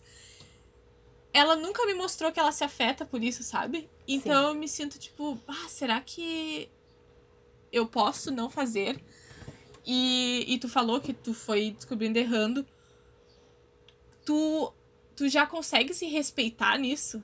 Tipo, uma, uma coisa é a gente, tá, eu não vou fazer nada. Outra coisa é, é tipo, conseguir realmente se respeitar, sabe? Uhum. Tu consegue fazer isso? Eu acho que essa resposta, ela tem muito mais a ver com cada momento pessoal do que propriamente um sim ou não, sim. sabe? Porque eu tenho sim, é momentos é em que eu me respeito muito e que eu entendo muito bem isso, que eu me dou espaço e que, por exemplo, assim, se eu não responder uma pessoa de imediato, eu me perdoo. Uh, mas uhum. eu tenho outros momentos como foi essa semana, por exemplo. Essa semana foi muito. essa semana e a semana passada foram muito difíceis. Esse podcast tá acontecendo, assim, ó, pro meu. Pra, tá me fazendo muito bem. Se fizer bem para mais alguém, vai ser demais, sabe? Porque para mim já tá me fazendo muito bem. E esse momento uh, foi, foi muito difícil de me respeitar. Eu me vi, assim, o tempo inteiro uh, confusa com as minhas emoções, meus sentimentos, meus pensamentos. Sim. Isso tava me afetando no meu trabalho, porque não existe essa divisão, né? A gente pode dividir no WhatsApp, uhum. tem um WhatsApp pessoal pessoal de trabalho, mas chegou na hora da, de, de praticar, a vida é a mesma. E aquilo começou a me afetar em todas as minhas áreas da vida, assim, e aí eu comecei a, a ter uma dificuldade de me respeitar. Nesse momento, novamente, volta mesmo, chega a ser repetitivo, né? Mas volta a ideia do apoio, né? Do, de ter pessoas ao redor Sim. que te ajudam a dar esse lembrete, né? Esse start, assim, de olha, dá uma acalmada que não é bem assim, sabe? Uh, dá uma refletida. Sim. Também é bom refletir, às vezes, sobre as coisas que a gente já conseguiu, né? Porque a gente, no momento que a gente não consegue fazer uma atividade, ou todas as atividades de uma agenda, é Sim. é missão falha, entendeu? A missão falhou, eu sou incapaz e tal. Então, esses pensamentos vêm à tona instantaneamente. E aí é nesse momento em que a gente tem que olhar para resultados positivos que a gente já teve, sabe? E coisas assim, às vezes bobinhas, sabe? Por exemplo, tá aqui gravando um podcast. Tipo, e nunca na minha vida, na minha vida, a minha vida toda, vida, nunca eu imaginei estar fazendo um podcast, gravando um podcast, fazendo live, uh, ter amigos Sim. da área, por exemplo, porque era algo que no começo eu não tinha. Tem pessoas que normalmente têm desde o início. Eu nunca, eu nunca teve, tive acesso a um fotógrafo até os meus cinco anos de empresa entendeu? Eu nunca ah. tive acesso, cara, eu tive acesso aos meus colegas da, da faculdade, mas assim, por conta própria, assim, fora o meu contexto aula, na minha vida pessoal, de ter uhum. alguém, aquele apoio do tipo assim, minha câmera travou, quem eu procuro na hora do evento, sabe? Eu nunca Sim. tive esse suporte. E aí, de repente, eu entro num grupo cheio de gente assim, sabe? Cheio de gente para dar suporte. e aí, desse grupo saem outras pessoas que são próximas e que dão suporte. E às vezes essas pessoas estão mais fragilizadas às vezes a gente vê uhum. pessoas que a gente idolatra e vê que elas também têm fragilidades. Então, tudo isso Sim. foi, sabe, vendo, percebe, fui percebendo isso do, do, do me respeitar. Fui aprendendo com isso, sabe? Mas varia muito. Às vezes eu consigo, às vezes não, sabe? E Sim. eu preciso muitas vezes de um momento aleatório que não tem a ver com a profissão ou com alguma coisa assim, pra desligar e resetar. E aí eu volto a me uhum. respeitar novamente, sabe? Esse momento foi meio que Sim. isso, assim, essa semana eu fiz coisas muito aleatórias, assim, tipo, coisas que eu não faço no meu dia a dia, na minha rotina, não fazem parte do, da minha vida cotidiana e, ah, jogar videogame, sei lá, sabe, qualquer coisa, assim. Sim. Qualquer coisa que Sim, tu fizer, sair, né? tu desligou aquilo ali e aí pra tu voltar com outro olhar, sabe, com o olhar de fora daquilo ali. É, uhum. é isso, sabe? E isso funciona em várias áreas, né? Relacionamento, família, tá muito difícil, Sim. sabe? Desliga daquilo ali, volta e aí tu vai voltar a respeitar esses limites, sabe? Então é, é. é isso, assim. Eu lembrei agora o que, que eu ia te perguntar aquela hora uh! que eu me esqueci. coisa boa! tu falou alguma coisa que agora eu não vou lembrar o que, que é, mas. Uhum. Uh, eu queria te perguntar se uh, em algum momento tanto do teu trabalho ou agora, porque eu tive isso agora no nesse período que estou em casa, uhum. que foi aquele momento de perceber uh, eu como Natália e eu como fotógrafa, sabe? Uhum. E, e eu nunca pensei porque eu basicamente, tipo, eu tava, antes de tudo parar, eu tava num ritmo que eu nunca tinha tido antes. Era um ritmo muito agitado. O ritmo ragatanga, né? Aham, uhum, exato. Tava, tipo, muito agitado. E, e daí, parou. E eu fiquei... Tá, e agora, sabe o que que eu faço? tu, tu, até disse, tipo, bah... Uh, foi isso que tu disse, tipo, bah, eu, eu sou fazer isso só. E eu pensei, tipo, tá, e, e com esse tempo livre agora, o que, que eu vou fazer? E óbvio, no início todo mundo começou a postar coisa, ah, porque tu tem que focar no teu negócio agora. Uhum. Faz isso, faz aquilo, banana. Mas teve algum momento em que tu teve essa, essa coisa na tua cabeça, tipo, bah, eu. Quem eu sou fora da fotografia, sabe? Hoje eu consigo perceber que isso é uma parte de mim, ponto final, sabe? Uh, não, infelizmente, eu, pelo menos, não acho uma forma de separar o profissional do pessoal. Uhum. Uh, nisso que eu faço, da maneira como eu faço. Mas em algum momento teve essa coisa na tua cabeça, assim? Sim, eu. Acho que, tipo, a gente entra aí naquele assunto do workaholic, né? Daquela pessoa viciada Sim. em trabalhar, né? Então, uh, no começo, eu me sentia muito assim. Eu sabia que isso não era saudável. E eu também sou muito boa em imprevistos e péssimas com planejamento, entendeu? Eu sempre fui péssima em planejar algo e aí no improviso eu me saía bem. Só que, obviamente, isso não me fazia nenhum bem pessoal, nenhum bem-estar físico emocional, né? Sei Óbvio, como é. Não, não, não quero Sei nem é. explicar é. para vocês o quanto me faz, faz mal. Se vocês estão fazendo isso, para e reflete. Ah. não deixa tudo pra E aí, então, e esses insights, assim, eu tive desde a faculdade, mas assim, na minha vida pessoal, assim, porque eu, imagina, eu, eu entrei no prezinho estudando, eu termino o fundamental, médio, entro na faculdade e pá, de repente eu me vejo, tipo, dependendo eu por mim, sabe? Sim. E agora? E agora? Eu tive esse momento assim. Então, nesses momentos, eu comecei a perceber algumas coisas assim da. Que, que eu era muito viciada em trabalhar. Meu hobby era trabalhar, sabe? E aí uhum. eu comecei a perceber isso, comecei a me sentir muito chateada, porque eu não me sentia essa pessoa, essa pessoa viciada em trabalho. Sim. Poxa, se a gente sentar numa conversa, eu vou conseguir conversar de outra coisa além de trabalho. Eu tenho Sim. mais coisas que eu gosto, sabe? Uh, e por que que eu me sinto tão assim, mesmo assim, mesmo tendo a minha vida pessoal diferente? Aí foi quando eu comecei a perceber uh, da diferença da nossa vivência de trabalho, uh, o que que significa trabalho, essa ressignificação do trabalho para mim que não tem para as pessoas ao meu redor, entende? Por exemplo, uhum. vou dar um exemplo da tua plaquinha, tá? A plaquinha que fala Sim. que tá trabalhando é uma plaquinha meio com uma cara, tipo, sabe? Uma cara meio, tipo, concentrada, Sim. meio pra baixo. Mas pra baixo, entendeu? É uma carinha feliz, ok. Por quê? Porque Sim. pra nossa família, trabalhar é isso. É uma jornada cansativa de suor, de uhum. sofrimento, mas que vai valer a pena no começo do mês, vai estar tá lá o teu dinheirinho. Então, tipo assim, esse foi o, o diálogo que eu tive a vida inteira. E de repente eu tenho uma profissão que me me traz muita coisa positiva. Eu conheci lugares que eu jamais uhum. ia conhecer, eu tenho parcerias que eu jamais teria na, na minha vida uh, com qualquer outro trabalho, sabe? Eu acho que o meu trabalho que me ofereceu Sim. isso. E então, tipo, eu comecei a perceber que a ressignificação do trabalho fez com que eu tivesse essa vida mista. A minha vida pessoal e profissional, ela se mescla no momento em que a minha vida pessoal, minha vida profissional reflete muito do meu pessoal. É muito aberto, é uhum. muito não é uma peça, não é um produto que eu tô fazendo, sabe? Eu tô prestando um serviço criativo. Então, essa criatividade vem de uma pessoa. Ela é humanizada, sabe? Então, esse, esse trabalho vem dessa humanização. Nosso trabalho é humanizado e aí, consequentemente, precisa de um ser humano para estar tá atrás, sabe? E aí eu acho é que é isso que faz com que a gente se sinta assim, sabe? Que a gente não, não sinta do tipo, ah, o que, que eu sei fazer, o que, que eu gosto.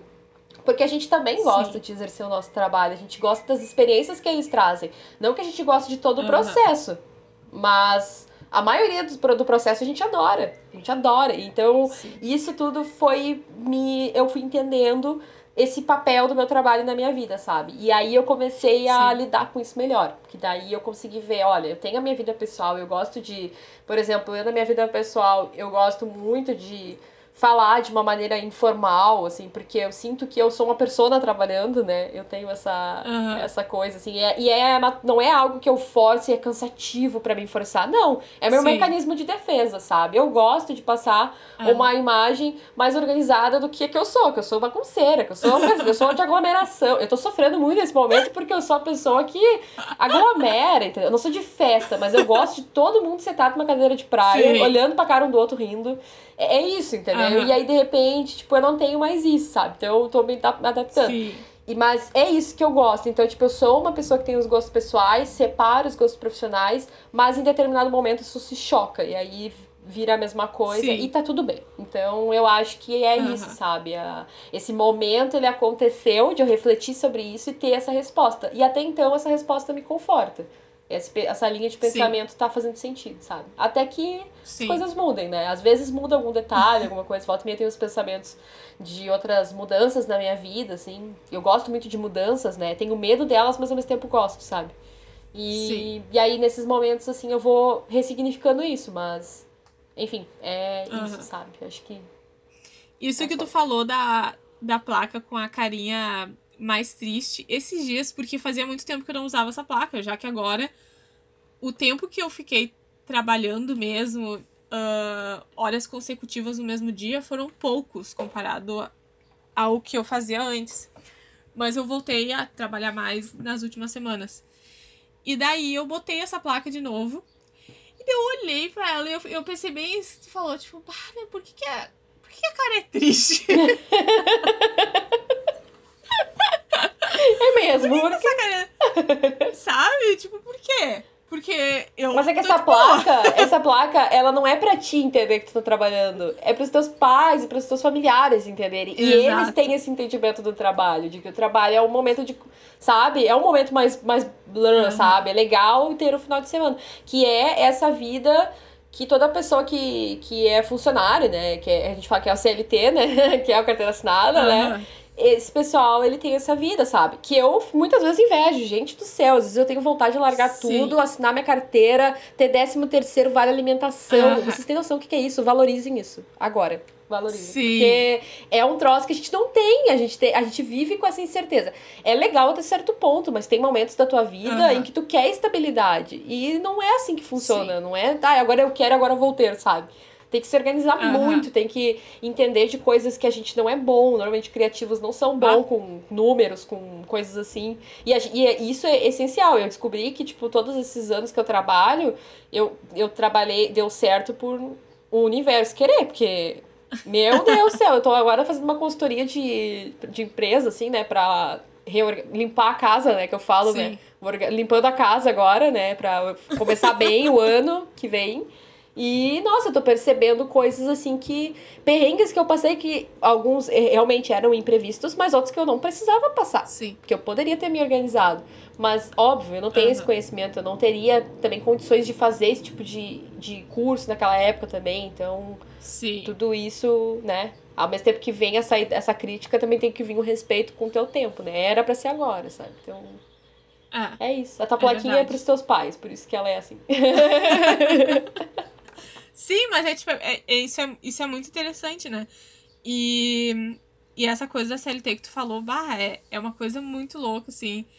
Uh, às vezes eu brinco, tipo, com umas amigas, tipo, ai, que coisa linda, sabe?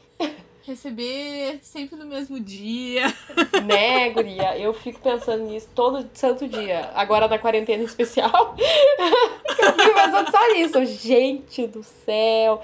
É, é, assim, ó, um negócio que não, não tem explicação, sabe? Tu ter um. Primeiro começa que tu não precisa organizar a tua vida financeira, porque alguém organiza, né? Tipo, tu recebe teu salário cheio em um determinado dia do mês e tu vai lá e gasta. Imagina a gente que recebe tudo pingado, tem que organizar isso. Exato. Então, é, enfim, uhum. tem dificultadores também. Não estamos aqui dizendo que é horrível e continuem trabalhando CLT, sabe? Não. Sim. Tem que fazer o que sente melhor. Mas uh, tudo vai ter um lado difícil. Não é romântico como se pensa. O home office, é. o, o autônomo, é, não é esse romance. O empresário também, porque o autônomo até não tem muito romance. Mas quando se fala de dono de uma empresa, dono de um CNPJ ali a galera associa o empresário uhum. como grande empresariado, né? E aí não é, não é assim. Não funciona assim. É verdade. Tem muita coisa. Eu acho que uh, todo mundo na vida tem que. Uh, quando a minha psicóloga perguntou para mim, tipo, tu quer mesmo ser autônoma? Eu até falei para ela, eu prefiro o desconforto que eu tenho como autônoma do que o desconforto que eu já tive trabalhando de carteira assinada. Sim. E então, até agora, esse, essa parte tá vencendo, sabe? Sim. E tipo, eu sei que ainda preciso evoluir muito no meu negócio, preciso fazer coisas diferentes, então não é como se eu já tivesse tentado tudo não deu certo. Não. Tipo, ainda tô indo, sabe? E tá Sim. dando certo de alguma forma, mas isso é uma coisa que tem que, tem que pesar sempre, né?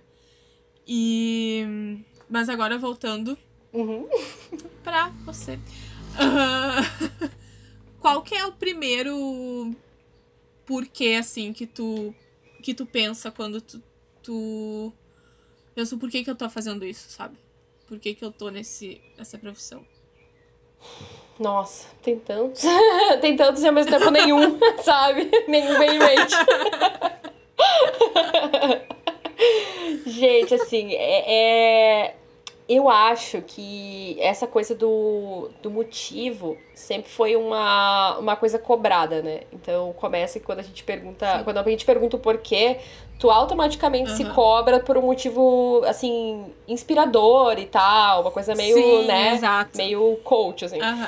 E, enfim, é, eu sempre tive isso, sabe? Muitas vezes eu me moldei dentro de um, por exemplo, uma vez eu parei de fazer o trabalho do jeito que eu faço, com a minha fotografia do jeito que ela é, porque eu queria me moldar no mercado, no mercado que era uhum. de X jeito, sabe?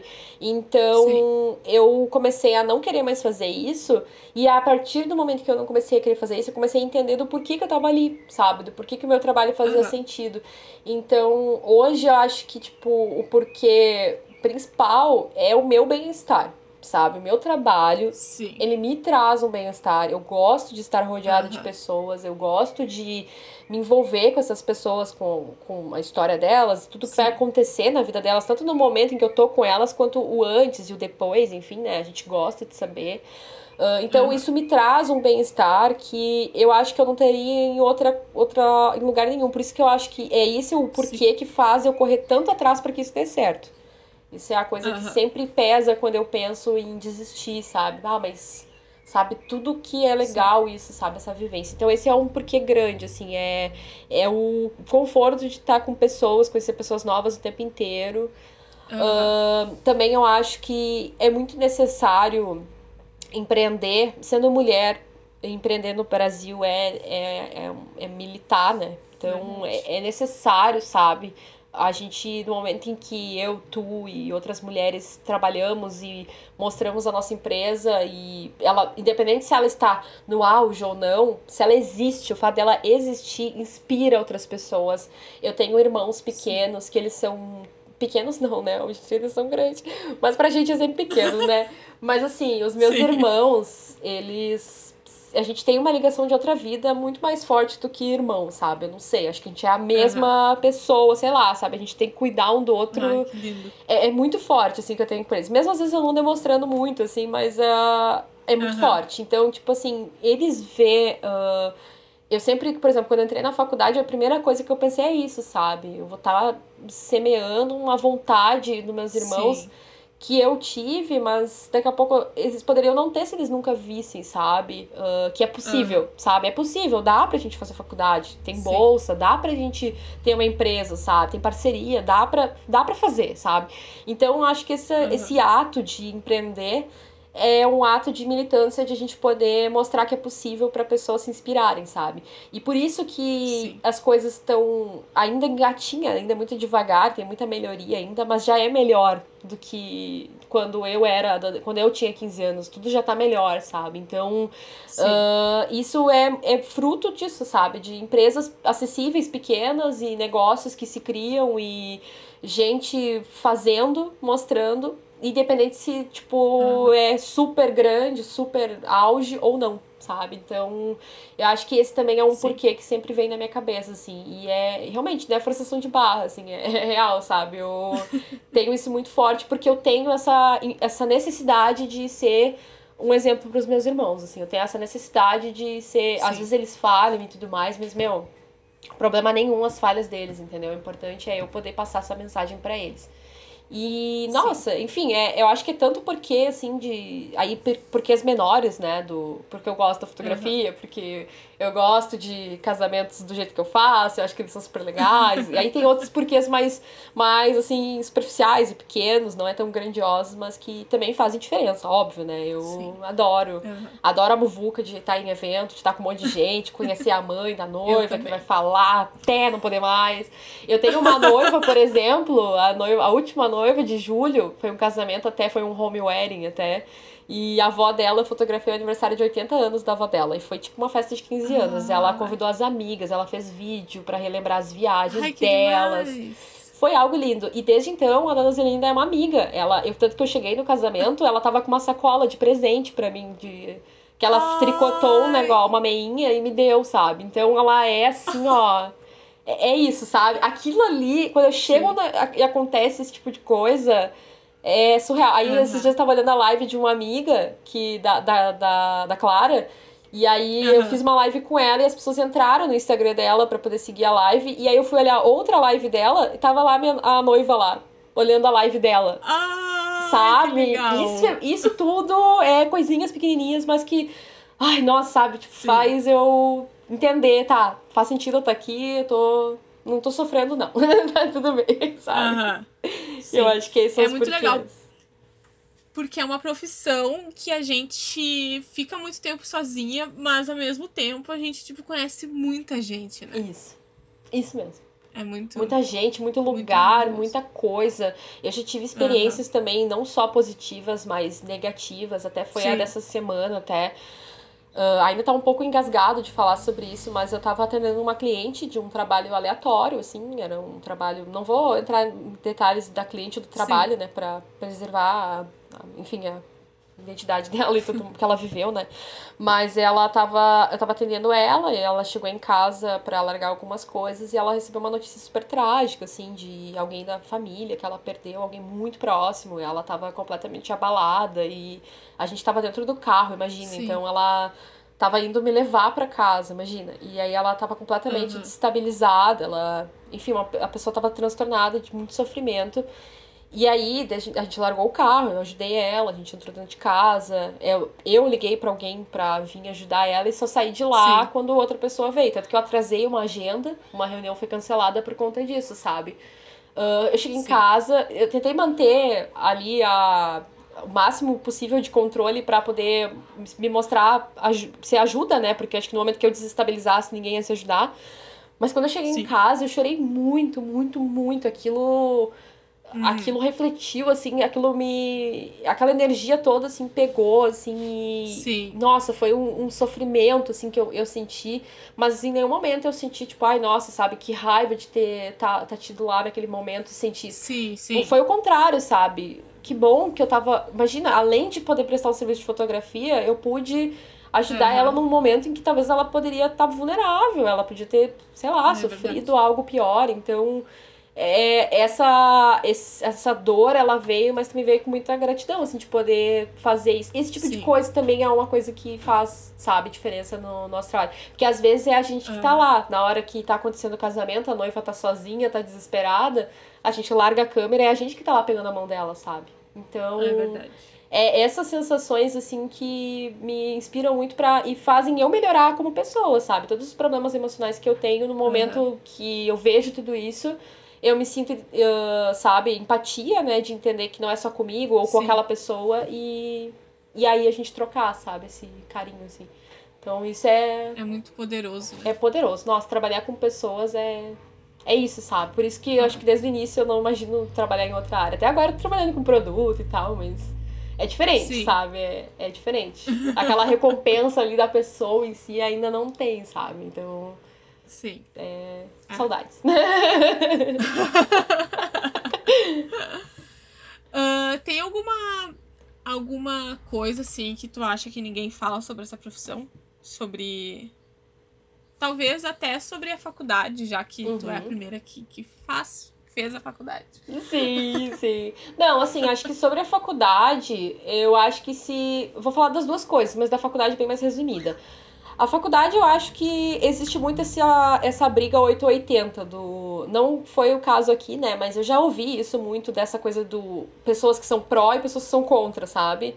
Os pró-faculdade e os contra. Eu acho que esse, esses times não deveriam existir, porque é justamente esses times Sim. que fazem com que a coisa não funcione, sabe? Então, eu acho que a faculdade é. ela vai se fazer necessária quando a pessoa sentir que é necessária. E se ela sentir isso, Sim. ela vai fazer total sentido. Da mesma maneira que, se tu entrar lá e não entender o valor daquilo ali, não vai servir de nada, uhum. sabe? É como tu fazer uma terapia sem querer. Sim.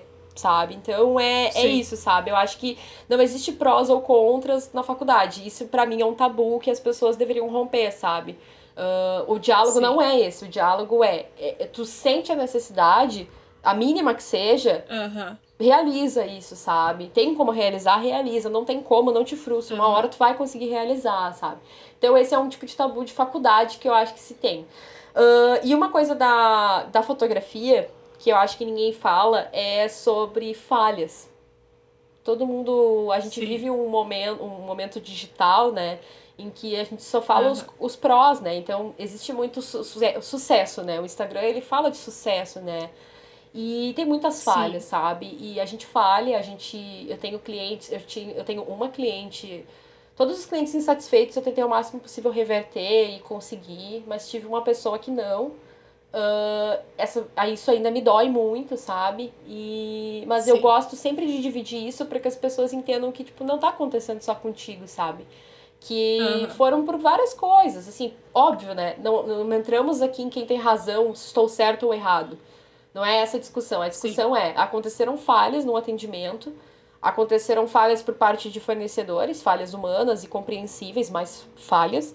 E essas Sim. falhas, elas refletem, óbvio, quando a gente está à frente de um trabalho, independente se foi o fornecedor que falhou, é o teu nome que está lá. Então, é tu que vai, uhum. né, arcar com esse prejuízo, culpa, etc. E, nossa, a pessoa saiu super magoada e tal por essas falhas, sentiu que o trabalho não, não atendeu a expectativa dela. Uh, falou coisas muito duras para mim. Uh, eu tentei não retribuir isso porque não era, não era isso que ia me fazer Sim. melhor, me fa fazer ela sentir mal, não era a minha ideia, né? Uh, uhum. Mas é algo que me. É um fantasma que me persegue esse sentimento, sabe? Não a pessoa, esse sentimento me, me persegue e eu tenho muita vontade de melhorar isso. Então, falha, falhas acontecem com qualquer pessoa, seja a pessoa. Sim. O ponto que ela estiver, de tipo, a pessoa é teu ídolo, a pessoa, ou a pessoa que é uma conhecida tua, ou é tu mesmo, vai acontecer falhas, tu vai ter que lidar com isso. Uhum. Tenta lidar da melhor maneira, né? Porque gentileza vai gerar gentileza e, enfim, né? Não vai ser nunca prejuízo, mas uh, se acontecer, eu espero que vocês lidem muito bem com isso, assim como eu tento todos os dias, né? E né? Não, não se abalem por essas falhas, sabe? O trabalho não acabou ali, sabe? Ele só vai melhorar. Então, uhum. essas falhas é, é acontecem, é sabe? E ninguém fala. é, é foda, né? Porque. E, e tanto falhas na questão do cliente, quanto falhas na questão técnica de, tipo, uhum. não conseguir foto, sabe? E deu merda bem na hora que eles se beijaram. Nossa, já aconteceu comigo. Bate aí e já rolou. Ah, bate, tipo, eu lembro que teve uma vez que eu tava. O primeiro, eu, eu ainda não trabalhava com isso. Uhum. Mas, na verdade, eu acho que a recente tinha começado, só que eu já fazia algumas coisas. E daí me convidaram para ser décima segunda fotógrafa. Não, mentira, era só duas. Era eu e a, a, a principal. Só que era um casamento muito pequeno mesmo, sabe? Não era uma coisa tipo, meu Deus do céu. E daí, bem na hora do beijo, o meu. A minha câmera não disparou. E a da. E a da. Fotógrafa principal também não. E daí, tipo, ela me olhou e ela me disse que tu conseguiu. E eu. Não! Meu Deus! Ai, aconteceu comigo, eu queria morrer naquele dia. Eu queria ir embora, né? não sei tu, mas eu queria ir embora. Eu queria ir embora ali. Eu não tô preparado pra lidar Tchau. com isso, eu fui embora. tipo isso. Sim, mas uma coisa, eu não, claro que tem momentos que não tem como tu falar, ei, faz de novo. Sim, mas... sim. Evento principalmente, né? É, exato. Mas tem muitas coisas que eu aprendi, assim, até, na real, até em eventos, que às vezes eu não chego rápido o suficiente, ou eu tava focado em outro negócio. E, e eu aprendi a, a, a não ter vergonha de, tipo, faz de novo, sabe? Com aquela animação, vamos, vamos, de novo, de novo. vai, vai, ajuda aqui, pra aqui. pra conseguir, claro que tem coisas que não dá, uhum, sabe? Tem momentos uhum. que, meu, tu perdeu, tu não vai pedir pra formanda voltar pra entrada e entrar de novo, sabe? Exatamente, exatamente. Não tem como. Exato, mas tem coisas que, que meu, pede de novo pra eles fazerem o brinde pra tirar foto, sabe? Não, Se tem como, talvez né? casamentos... Exato, coisas que, tipo, ah, só que não precisa chegar, bah, eu não consegui e tal já chega, tipo, vamos de novo, vamos de novo. Aham, uhum, tipo, não, não abala a pessoa, né? Tu, tu não dá uma negativa, uhum. né? Tu chega positivamente, daí as coisas fluem, né? Exato. Daí tu já vai e todo mundo, tipo, é, de novo então. Uh. Exato, exato. Mas, mas essa coisa realmente as pessoas não falam, tipo, uh, é muito aquela coisa que só a gente vê naquela hora de selecionar foto quanta coisa deu errado. Exato. Exato. E isso é, é louco porque é, é, são falhas pequenas, grandes, médias, não, não importa o tamanho dessa Sim. falha, mas as falhas acontecem, gente. E assim, existe uhum. uma, uma coisa também, principalmente em casamentos, né? Que é a minha área. Confesso que formatura eu ainda acho mais difícil, por incrível que pareça, porque formatura nunca ah. cabe ao, a, a pessoa. Porque o, o casamento, sei lá, a decoração, a luz tá errada sei lá, alguma coisa está errado. Eu consigo Sim. lidar com o cliente e ele resolver. A formatura é sempre uhum. o, é eu, o formando, e aí a, a formatura em si. Então, eu Sim. acho isso muito difícil. Muito mesmo. para mim é, é o fator mais difícil. E aí o que que acontece? Uh, a gente poder refazer algo é de algumas coisas que dá e outras que não, sabe? Eu já tive falhas, por exemplo, Sim. de não poder fotografar o cliente recebendo canudo inteiro, assim, tipo, uh, sabe, segurança uhum. ou produtora, acabou tendo um erro de contato ali, eu tinha duas formandas, e aí entenderam que eu estava de pé por muito tempo, fotografando a mesma pessoa, e na verdade eu tinha duas pessoas. Então uma dessas pessoas ah. foi totalmente prejudicada, sabe? Mas o que Sim. que eu, eu. Primeiro eu surtei, óbvio, né? Ninguém aqui é. É, né? No momento a gente surta, gente. Vamos fazer o quê? Vamos ser sinceros. Vai pro banheiro e chora, Chora, né? exato. Se for preciso, vai no banheiro e chora, não tem problema. Depois que eu chorei, refleti, sofri, eu fui lá e tive uma. Pensei numa estratégia de se resolver isso. Eu já tive, por exemplo, uh, ter que refazer evento. Eventos, por exemplo, que eram eventos, tipo, organizacionais, tipo, de uma turma, e aí cada turma pagou uhum. por esse evento e eu ia ser a fotógrafa desse evento. A minha câmera, Sim. o meu cartão de memória deu um, um problema que eu perdi todas as fotos no ato que eu clicava, só que eu conseguia visualizar as fotos. Então, tipo, todas aquelas pessoas pagaram por esse conteúdo. E eram muitas pessoas, era um contrato envolvendo uhum. muita gente. Moral da história é que eu fui lá e pensei, gente, assim, ó, não vou deixar vocês na mão resolvendo isso. Vamos refazer o evento numa versão pocket, numa versão menor, tentar conseguir o máximo de parcerias, Sim. porque foi uma falha humana e tal, uma falha mecânica que não tinha como prever. E aí uhum. a gente refez o evento. Imagina, tipo, ok, eu tive um gasto absurdo de um trabalho que eu não ganhei nada, que eu tava por, por, por, por parceria. Mas eu, eu sabia que eu ia me sentir muito pior se eu não conseguisse resolver. Entendeu? Então, uhum. claro, se tu se sente tranquilo, sabe, tá consciência limpa e tal, tenta achar uma maneira ali para ficar confortável para ti. Tudo tá ok, vida que segue. Mas eu sou essa pessoa muito altruísta Sim. que tem esse, sabe, essa dificuldade de entender essas falhas. E daí eu sabia que aquilo uhum. ali era um dinheiro muito bem gasto para mim, pro meu bem-estar. Então, tudo isso é, é, é, realidade que não se fala, sabe? Que não se abre, uhum. que as pessoas tentam esconder na, na expectativa de o cliente entender que, sei lá, que tu é perfeito no que tu faz. É. E não é assim, sabe? Eu vivo falando isso no meu Instagram, gente, não planejem tudo que dá, pense em todo o casamento, sabe? Não é a questão não é fazer de qualquer jeito chegar lá e se entregar. É que a hora de planejar é antes, no momento, no dia Sim. daquele evento esquece se a, se, se a flor tal não tá Sim. do jeito que tu quer, se aquele detalhe não chegou, se alguém se perdeu, se. Uh, sabe? As coisas vão se resolver, sabe? Não te preocupa, porque Sim. um detalhe no vestido que não tem, que caiu, a gente consegue consertar no Photoshop. Agora a expressão não tem como consertar. E se a tua expressão tá Sim. tá preocupada, cabisbaixa, não, não vai ter jeito, sabe? Então é, é isso, sabe? É não se apega dessa perfeição, porque as fotos que as pessoas. É, é o que eu falo para as pessoas também. As fotos que vocês trazem de referências não são perfeitas. Tem um monte de falha. Se tu parar pra pensar, uhum. entre aspas. Elas. É uma foto de um casamento Sim. que para ela é perfeita, mas tem uma viga lá atrás do, do todo. e aí, por que que no teu Sim. casamento tu vai te incomodar com essa viga? Se na referência que tu trouxe tem essa viga? Sabe? Então, Sim. é um detalhe. A foto tá tão linda quanto, o dia tava tão lindo, tu tava tão feliz quanto. Essa é a importância. A viga é um detalhe Sim. que não vai gritar em nada. Uh, de acordo com a gente conseguir refazer, adaptar, pegar um ângulo, e se ela aparecer de fundo, um detalhezinho, eh, sabe? Sim. Não dá bola. Eu, eu tive clientes, às vezes, que reclamavam de um furinho, de um prego que tinha na parede, sabe? óbvio, né? Eu vou atender essa, esse problema, vou resolver, porque é muito fácil de resolver. Sim. Só que eu fico pensando, por que tu tá sofrendo com isso, sabe? Olha, sabe, o que, que essa foto te lembra? É algo tão legal. E tu tá preocupado com esse Sim. furo, sabe? Não se preocupa com isso. Vai estar tudo lindo. Tu foi perfeita, maravilhosa, vocês se amam, é isso que importa, sabe? É. É isso, sabe? Então, é, essas coisas eu acho que a gente tem que falar mais ainda na fotografia. É, é verdade. É verdade. Acho que é, pro cliente também entender que. Uh, entender cada vez mais que, que a foto não é para ser aquela uma demonstração de perfeição, né? Isso. Não, é para mostrar como elas estão se sentindo, né? Exato, exato. E, Ela traz sensações e emoções ali. e não uma um retrato da perfeição de algo que tu idealizou Sabe? Uhum. É, é isso. Não é, eu, eu, também falo muito isso, né? Não é um editorial, é uma é vida real, entendeu? Então. É não leva como um editorial, porque daí tu vai ficar preocupado como a gente fica com o editorial. Um editorial são modelos que estão sendo pagos ou que estão ali dispostos uhum. a trabalhar.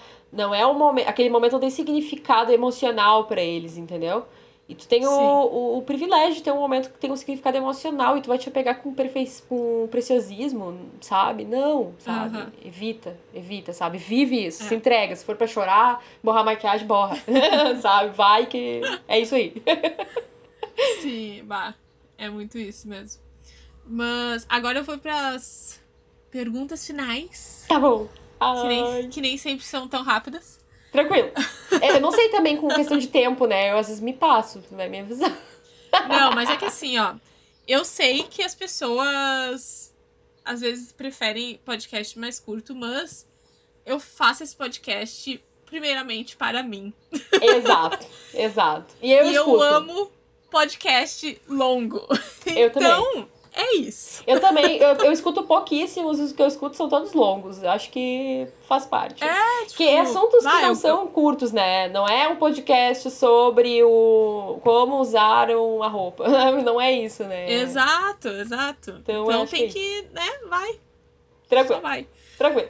Mas qual que foi. Uh, eu, eu pergunto sempre a última, mas não precisa ser exatamente a última. Tá série ou documentário ou filme que, que tu viu que, tipo, te fez olhar para alguma coisa de uma forma diferente? Hum, aí tu entrou no meu hobby. aí tu entrou no meu hobby. Gente, eu consumo tanto audiovisual, tanto audiovisual, Olha que só. é uma coisa assim que é, é inevitável tudo isso tá me mudar. ou o meu pensamento, uhum. ou o jeito que eu vivo, ou a minha fotografia. Enfim, algum detalhe Sim. muda, mexe comigo. Eu sou uma pessoa movida a isso. Eu sou aquela pessoa que escuta. Tem, significa, uma música significa cada emoção, sabe? Tem uma música para cada emoção, uhum. assim. E. Enfim, eu acho que eu poderia citar. Acho que a ideia seria citar alguns, né? Mas. Sim. Eu citaria Dark, primeiramente. Uhum. Porque eu acho que traz reflexões que eu gosto sobre uh, essa coisa do da ficção, né? Mas somada também com, com estudo, com ciência, com roteiro bem pensado, com. Enfim, sabe? Essas todas. Acho que isso fez Dark ser o sucesso que é, sabe? O fato de misturar Sim. o entretenimento da ficção com algo que é estudado, com algo que é real, o que torna tudo uhum. isso, esse universo, muito mais possível, sabe? E uh, expande um pouco esse, esse pensamento, assim. Eu acho que Dark veio para expandir esse pensamento. Dark não, a ficção científica veio para expandir esse, esse teu horizonte, sabe? Além do planeta, além uhum. do espaço-tempo, além de tudo isso, sabe? E aí entra junto Sim. com Dark na mesma. Com o mesmo motivo interestelar. Que é, para mim, uhum. é, é uhum. isso, sabe? É, aquela frase lá do que o amor é a única coisa que que sabe que passa o tempo e espaço. Eu não sei falar a frase exatamente, Sim. né? Transcende o tempo e espaço é, é o motivo de eu viver é essa frase, né? é isso, gente. O amor é isso. É esse o poder Amém. que ele tem, entendeu? Ele tem o poder de passar coisas inimagináveis, sabe? Coisas que a Sim. ficção traz, entendeu? É a única coisa que a gente consegue até então transportar pelo tempo e espaço, sabe? Então, uh, é, é, esse é o tipo de coisa também que, que eu gosto muito. Assim como coisas de referências, tipo The Lumineers, todos os clipes de The Lumineers pra mim são inspirações fotográficas. Acho que sempre... eu nunca vi. É, The Lumineers tem um último álbum deles que, sério, pra mim é tipo assim, ó, eu queria ter. Eu queria ter segurado luz pra estar tá lá vendo aquela produção acontecer. Porque é um tipo de, de fotografia e é, é um tipo de fotografia e resultado final que eu gosto muito, sabe? Que ele é bem, ele é bem detalhista, bem traz sensações, sabe? Trabalha com desfoques, trabalha uhum. com técnicas experimentais. Então, eu, eu gosto muito disso, assim, mas não, ele é uma coisa mais uh, crua, sabe? Ele não, porque quando a gente fala de experimental, Sim. as pessoas associam com experimentalismo artístico uh, interferências muito grandes, né? Tipo, sei lá, prismas transformando, deformando imagens e tal, que eu gosto, mas não é o que eu trabalho. Eu trabalho com foto demonstrando vida real, então é mais né, tem menos interferências. E aí The Luminers ele tem muito isso, é, é um jogo de luzes, sombras e cores que aquilo ali é referência para mim. então eu, eu curto muito, sabe? Música também, sabe? As músicas, elas Mumford Sons e The Lumineers são bandas que estão sempre presentes é. nas minhas playlists. Sempre, tô sempre. Eu até ia te perguntar qual que foi uh, a, a próxima pergunta era de música mesmo. Era? Ah, que uh, Que tipo, qual música uh, pode ser atual ou algo desde sempre, assim, que, que tu escuta pra pra estar tá naquele momento, sei lá, tipo, pra se conectar, pra pensar na vida. Aham. Tipo, qual que é? É, eu tenho. Eu gosto muito de. Eu gosto muito de músicas mais instrumentais e mais calmas. Ou não, não sei uhum. se seria isso a palavra. Mas enfim, eu gosto de umas músicas mais indie rock, assim, mais indie pop, mais indie Sim. alguma coisa. Mas eu curto muito o indie folk, assim, que é o Mumford Sons, que é o The Lumineers, que é o, o Bon Iver, que é esse tipo de música, assim, que. Sim faz eu. Eu não sei, sabe? Eu acho que a música, ela tem quase que um poder, assim, de mexer com o teu corpo, sabe? E não só Sim. como dança, mas como terminação nervosa mesmo, sabe? Como arrepiar, como uh, fazer tu, se, tu reviver. Eu consigo, por exemplo, colocar uma música dessas e ela faz eu me trans, tipo, editar essa foto e reviver tudo aquilo ali. Tanto que eu edito casamento chorando, Sim. sabe? Chorandão, assim. É, tipo, é engraçadíssimo demais, porque passa as pessoas aqui, tem uma janela e, né? As pessoas passam e veem eu morrendo, entendeu? Morrendo que é, é normal. E aí eu tento dividir isso com as pessoas ao meu redor. O Alec que, né, coitado, né, que escuta. Mas eu fico contando pra ele, ai, nessa parte aqui, ó, a avó falou isso aqui, aí o cachorro latiu nesse momento. Sabe? Essas coisas, elas, sabe, vão mexendo comigo e a música tem esse papel. Então, é sempre as mesmas músicas para tudo, porque eu acho que os meus sentimentos são muito bagunçados. Então, é inevitável eu sentir essas coisas. Assim como Sim. também eu tenho as minhas músicas animadas. Eu sou muito eclética, assim, porque a minha playlist vai do MPB até, sei lá, música de anime, entendeu? Vai, flutua pelo negócio um absurdo, assim. E aí vem pro funk, daí vem pro pagode, aí, que vem muitas das minhas essências de adolescente, funk, pagode, estava sempre presente, né? E, e aí, enfim, isso tudo se mistura e, e, e faz eu funcionar sabe? Então, música é uma coisa que Sim. faz a gente funcionar. A gente escuta música para fazer qualquer coisa, sabe? para limpar a casa, pra editar foto, para pra tudo, assim. Então, a gente curte muito esse música de todos os jeitos, sabe? Mas, sei lá, acho que se uhum. eu tivesse que citar uma música, eu acho que... Oh, meu Deus. Não consigo. Não consigo. não, não sei uma. Vou pensar. Vou pensar e te digo no próximo. Não. Boa. Boa. Eu não consigo pensar. E, é. e o que que tu. Uh, claro que isso não precisa ser só uma coisa, sabe? Uhum. Mas o que que tu mais amou, assim, nesse teu processo uh, da tua vida, sabe? Todos esses altos e baixos que tu passou. O que que é uma coisa que, tipo, tu. Tu gosta muito de ter, de ter na tua vida e tal? Olha, difícil. Nunca refleti sobre isso. eu sou uma pessoa muito.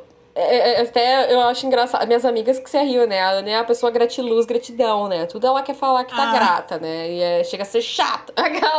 que é grata por tudo, até pelos perrengues. Eu sou assim porque eu, eu não sei se chega a ser um mecanismo de defesa isso pra me sentir melhor, porque Sim. eu sou muito visual, então eu converso comigo mesma, eu tenho algumas coisas assim muito pessoais minha e gratidão é uma maneira que eu acho de ver o lado bom de cada coisa, sabe? Porque tem uhum. tanta coisa ruim que tá acontecendo tanto no externo quanto no interno.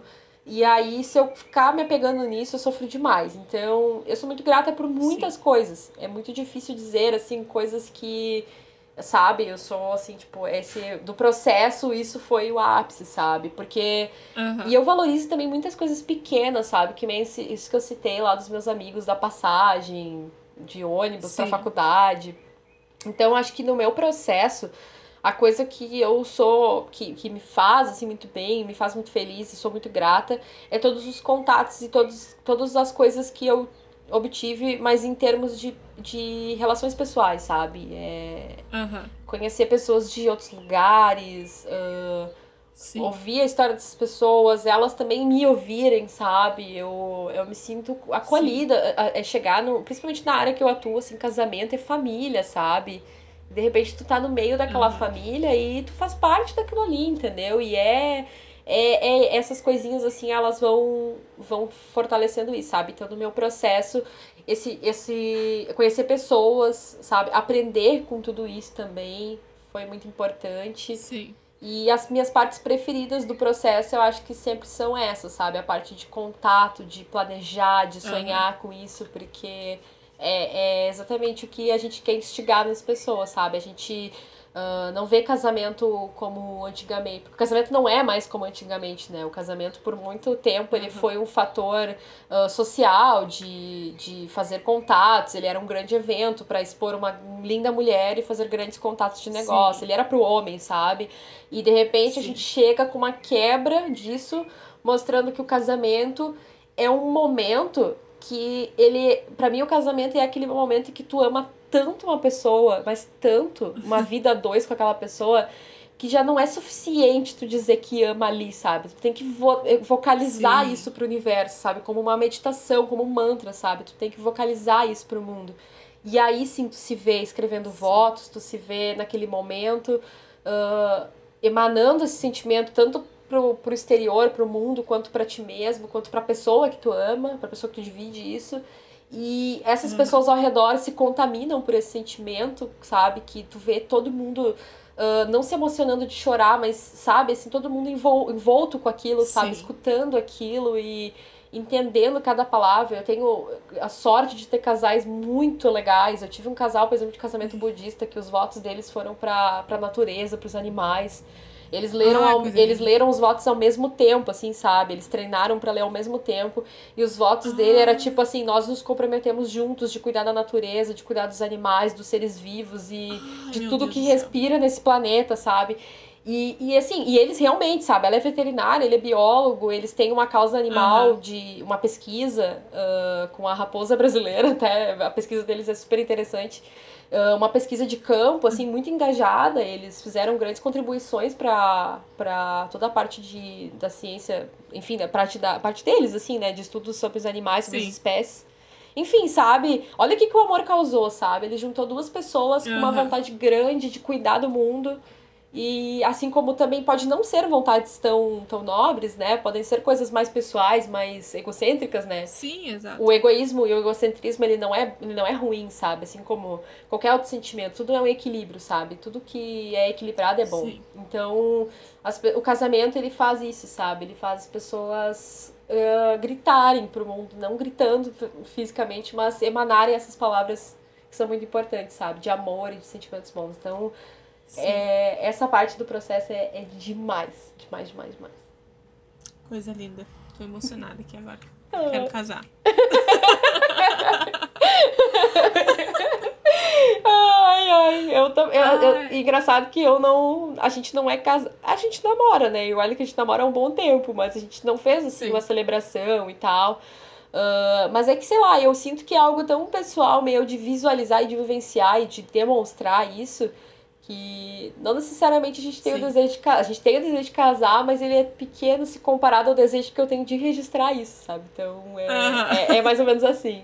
Mas é, eu acho muito necessário e importante o registro de casamentos enquanto o casamento tendo esse papel. O papel de, for, de uhum. sabe, de evidenciar amor, fortalecer as relações humanas e tudo o que ele envolve, sabe? Então ele tem Sim. um papel empoderador aí que muita gente não vê. As pessoas às vezes só veem o lado uh, mais superficial da coisa, né? E não é só isso, sabe? Sim. É verdade.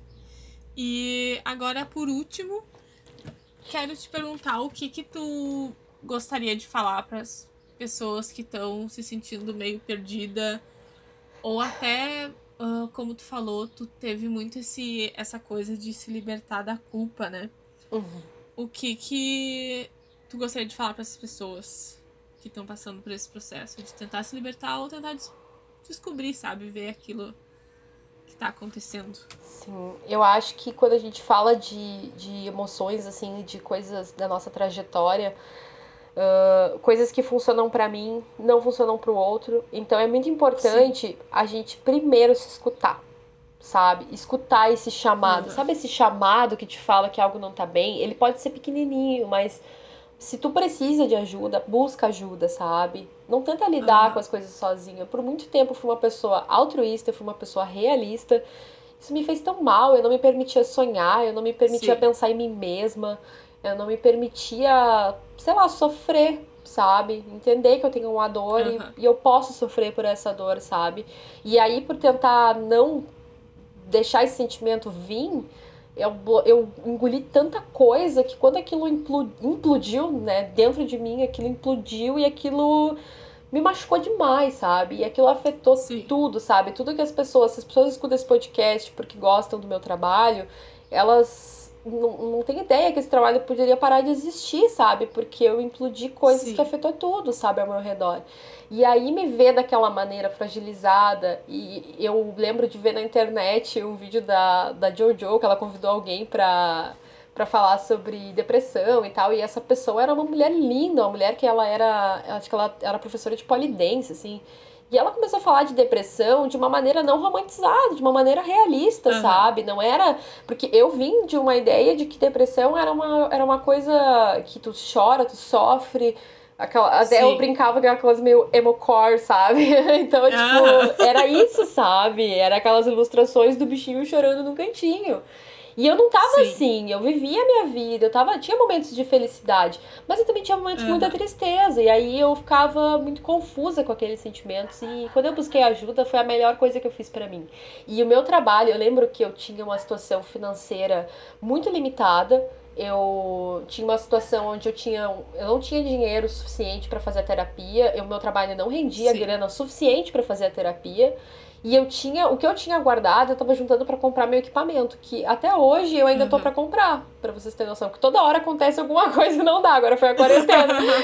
Mas assim, eu tava com dinheiro para comprar aquele equipamento e resolvi fazer terapia, resolvi priorizar isso antes, sabe? E eu, em termos, se for para avaliar dinheiro, eu ganhei muito mais dinheiro estando bem e trabalhando bem, porque daí eu, hoje em Sim. dia o meu negócio ele tem outra proporção do que tinha quando eu comecei, do que se eu tivesse comprado uma câmera e continuasse daquele jeito, sabe? Então, Sim. é isso, sabe? Priorizem bem-estar, sabe? Não é fácil, eu ainda tenho dificuldade de priorizar meu bem-estar, eu ainda me saboto em termos de, de me cuidar, de, de ir no médico, ver se eu não tô bem. Eu ainda Sim. tento ser aquela pessoa, entre aspas, forte, e não, eu tô bem, eu supero, sabe? Mas não, uhum. não faz isso, sabe? Cuida de ti, cuida do, do, do, do, do teu, respeita teu tempo, sabe? Também. É, é muito Sim. fácil tu olhar na internet as pessoas crescendo e as pessoas uh, tendo grandes agendas e viajando para vários países com seu trabalho e tu não ter isso e tu se sentir frustrado, uhum. sabe?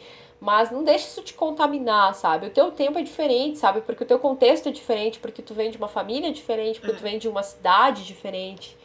E o fato de tu vir de estudo diferente vai fazer o teu trabalho ser tão único quanto ele é. Então não precisa tu ir lá e, e se moldar naquele, naquele trabalho e tentar reproduzir aquele trabalho, sabe? Eu, eu vejo cópia, Sim. as pessoas veem, às vezes, uma pessoa copiar a outra como algo ofensivo. Eu vejo como sofrimento, sabe? Tu não consegue identificar o teu eu, porque tu sente que tu precisa ter um trabalho para ter um trabalho de sucesso precisa copiar aquele sabe? E não o teu Sim. trabalho vai ser lindo para pessoa certa sabe? Então uhum. não julguem essas pessoas sabe? É, é isso sabe? Parem de julgar umas, uns aos outros sendo que a gente cada um tá passando sua barra sozinho sabe? Cada um tá, tá na tua casa tá na tua casa vivendo uma coisa. Então uhum. é muito isso sabe? Isso foi uma coisa que o, a minha trajetória me trouxe. Me, me fez muito bem. Me doeu muito sofrer com tudo isso, ter Sim. que lidar, ter que mexer nessas feridas, mas hoje é muito mais, mais leve, hoje é muito mais fácil de falar sobre isso e enfim, sabe, inspirar outra pessoa a fazer isso é, acho que a, tipo, o alcance fotográfico é além da fotografia, ele é para alcançar as pessoas a se respeitarem, a se amarem, a se gostarem e entenderem seus próprios erros, assim. Então, Acho que é eu, isso. Eu lembro de. tu, tu, tu me falou isso, na verdade, no grupo, que tu tinha priorizado a terapia e tal. Quando eu. Ali pela metade, sei lá quando, na quarentena agora. Isso assim, já é o milésimo dia de quarentena, já tá perdendo. Uhum, exato. Eu perguntei, né, no grupo, tipo, se alguém tinha cursos de marketing e tal, e essas coisas, porque eu tinha que dar um jeito nas minhas coisas. E daí a gente começou a conversar, e daí a gente entrou nesse papo, né, que, tipo, não adiantava eu gastar dinheiro com um curso, sendo que eu não tava bem. Sim. Né? Tipo. Sim. Eu não, não tava bem. Eu faço terapia há um ano e meio já. Uhum. E. Só que nesse período da, da, da quarentena, a terapia não foi o suficiente, sabe? Claro que me ajudou muito, mas eu tive que pedir ajuda também para uma psiquiatra. Sim. E e aquilo que tu falou foi. Bah, me fez muito bem, porque. Uh, eu me liguei que realmente, tipo, não ia, não ia ter curso que fosse salvar o que eu tava. que ia fazer eu melhorar o que eu tava sentindo naquele momento. Porque não era sobre isso, não era sobre. Uh, o teu conhecimento na área, né?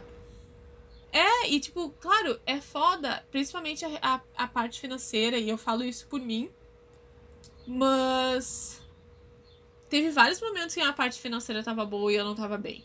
E aí, sabe?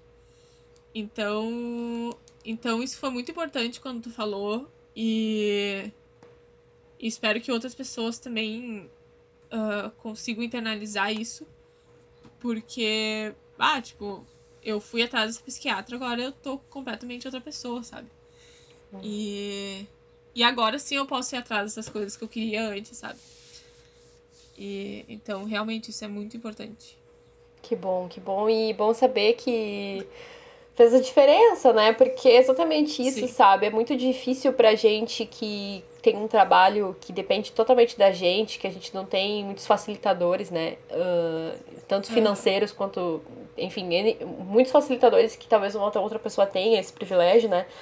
A gente não tem, e aí a gente vai ter que correr atrás disso muitas vezes a gente corre atrás da coisa errada, na ordem errada.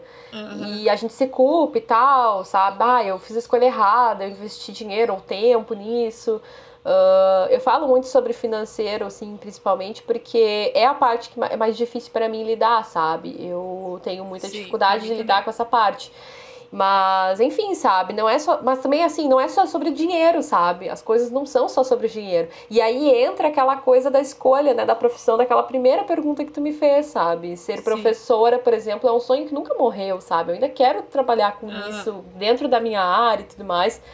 Mas, assim, naquele momento ali, eu, eu precisava disso. As pessoas diziam, ah, fotografia não dá dinheiro, mas não era sobre dinheiro, sabe? Ali, eu, eu nunca fui uma pessoa que tive ambições absurdas e, e, e, de consumismo, sabe? Eu nunca fui essa pessoa e nunca você, sabe? Porque meus gostos são simples e eu, uhum. eu fico feliz com coisas muito, muito simples. Algumas não, mas, claro, né? Tem algumas coisas que eu gosto, Sim. alguns confortos, mas a maioria das coisas que eu gosto é muito simples. E, e eu acho que entender isso é o primeiro passo que eu tive para poder fazer as escolhas certas da minha vida, saber o que, que realmente eu gostava, porque por muito tempo eu levava em consideração uhum. a opinião do outro e isso Sim. prevalecia sobre a minha. E aí eu ia lá e escolhia coisas que não eram boas para mim, não era o que eu queria, sabe? Não, não, é, não é porque, tipo, pra ti traz felicidade. Não, aqui não é a questão de se dinheiro traz ou não felicidade. Essa pergunta é muito equivocada. Porque para algumas pessoas traz sim, sim, e tá tudo bem, sabe? Sim. É, se, se te traz felicidade, tu corre atrás, batalha. E eu espero, assim, que tu nade em grana, que tu ganhe rios de dinheiro. Porque se é isso que te vai fazer feliz, eu acredito em ti e eu sim. te apoio, sabe? Agora, se não é, se uhum. é um trabalho flexível, como para minhas amigas que têm filhos, que é um trabalho onde elas podem estar presentes na vida dos filhos delas, se é um trabalho que vai Sim. te fazer conhecer lugares porque é isso que te realiza, é isso que tu vai correr atrás, sabe? Se te julgarem que isso não dá grana ou que isso não é para ser, paciência, sabe? Tu sabe o que é bom para ti, tu sabe o que é. tu quer, no fundo tu sabe. Mesmo às vezes não tendo muito claro, isso vai se esclarecendo, mas uma, uma ideia mais ou menos do que tu quer, tu sabe. E, e é isso, sabe? E é. isso tudo é muito difícil é com o pensamento com aquele óculos cinza, né, da depressão e da ansiedade, aquele, uhum. aquela visão turbulenta de que nada faz sentido, a vida não faz sentido. Sentir isso é doloroso, sentir culpa, sentir pensamento suicida, essas coisas são muito duras, sabe? As pessoas não têm ideia do que. As pessoas que não sentem isso não têm ideia do que é esse sentimento, sabe? E é culposo, ele é um sentimento que tu tenta reprimir ele. E tu não tem que reprimir ele, tu tem que pedir ajuda, sabe? Então, uhum. é, é isso, sabe? Então, é, é, é, tu vê na fala da pessoa, até por uma mensagem, que não é nem a pessoa falando, tu sabe que não é esse o problema, sabe? Então, assim, tu estando uhum. bem psicologicamente, emocionalmente, estável, tá feliz, tá contente com o que tu tá fazendo no momento, é isso aí. Aí agora sim tu pode investir no que tu quiser, entendeu? Tudo que tu quiser, porque é a hora, sabe? E isso chega para todo mundo, né? Para as pessoas que estão em tratamento, que estão em, em desenvolvimento, né? Amadurecimento de uma ideia, uhum. chega a hora. Não, não desapega que vai chegar esse momento. É verdade. Ai, que coisa linda. Mas. Eu tô engasgada aqui. ah, sério. Muito, muito lindo. A eu espero que as pessoas que estão escutando sintam essa energia, porque. E se não conhece o trabalho da Ana, vai lá pra ter uma noção da... disso que ela faz, sabe? Porque realmente. Bah. Uh, ainda bem que aquela cliente não sabia o que queria e, gente, e os nossos destinos se conectar. exatamente, exatamente. Eu agradeço muito por isso. Nossa, muito mesmo. Muito mesmo. Assim, ó, o presente que é a tua presença, a, a, presen a o grupo que tu me forneceu essa Sim. presença, essa oportunidade ali das gurias. E, enfim, tudo que foi acontecendo, sabe? É, é um presente, Sim. assim, é, é digno de gratidão e é uma diferença que faz toda a diferença pro meu crescimento. É aquilo que eu falei na minha formatura e eu vou sempre falar, sabe? Se tudo que aconteceu, a empresa, por mais que ela tenha o meu nome, ela é nossa. É muita gente que faz Sim. isso dar certo, entendeu? E é muita gente que tem que ter ideia, entendeu? É o cara do Uber é, que falou a coisa certa, é o motoboy que faz o troço acontecer. Aliás, Alan, amamos você. entendeu? é isso, sabe? É, é toda essa gente que se envolve, que quer que o negócio Sim. funcione, sabe? Isso é tudo nosso, entendeu? Se a empresa é, é o verdade. que é, o tamo junto é isso, entendeu? É, é tudo, tudo nosso. Tudo nosso, nada deles.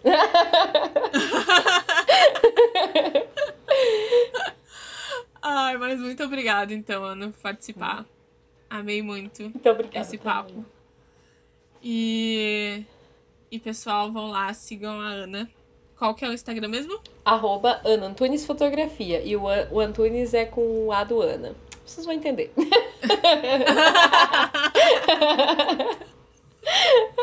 Entendi.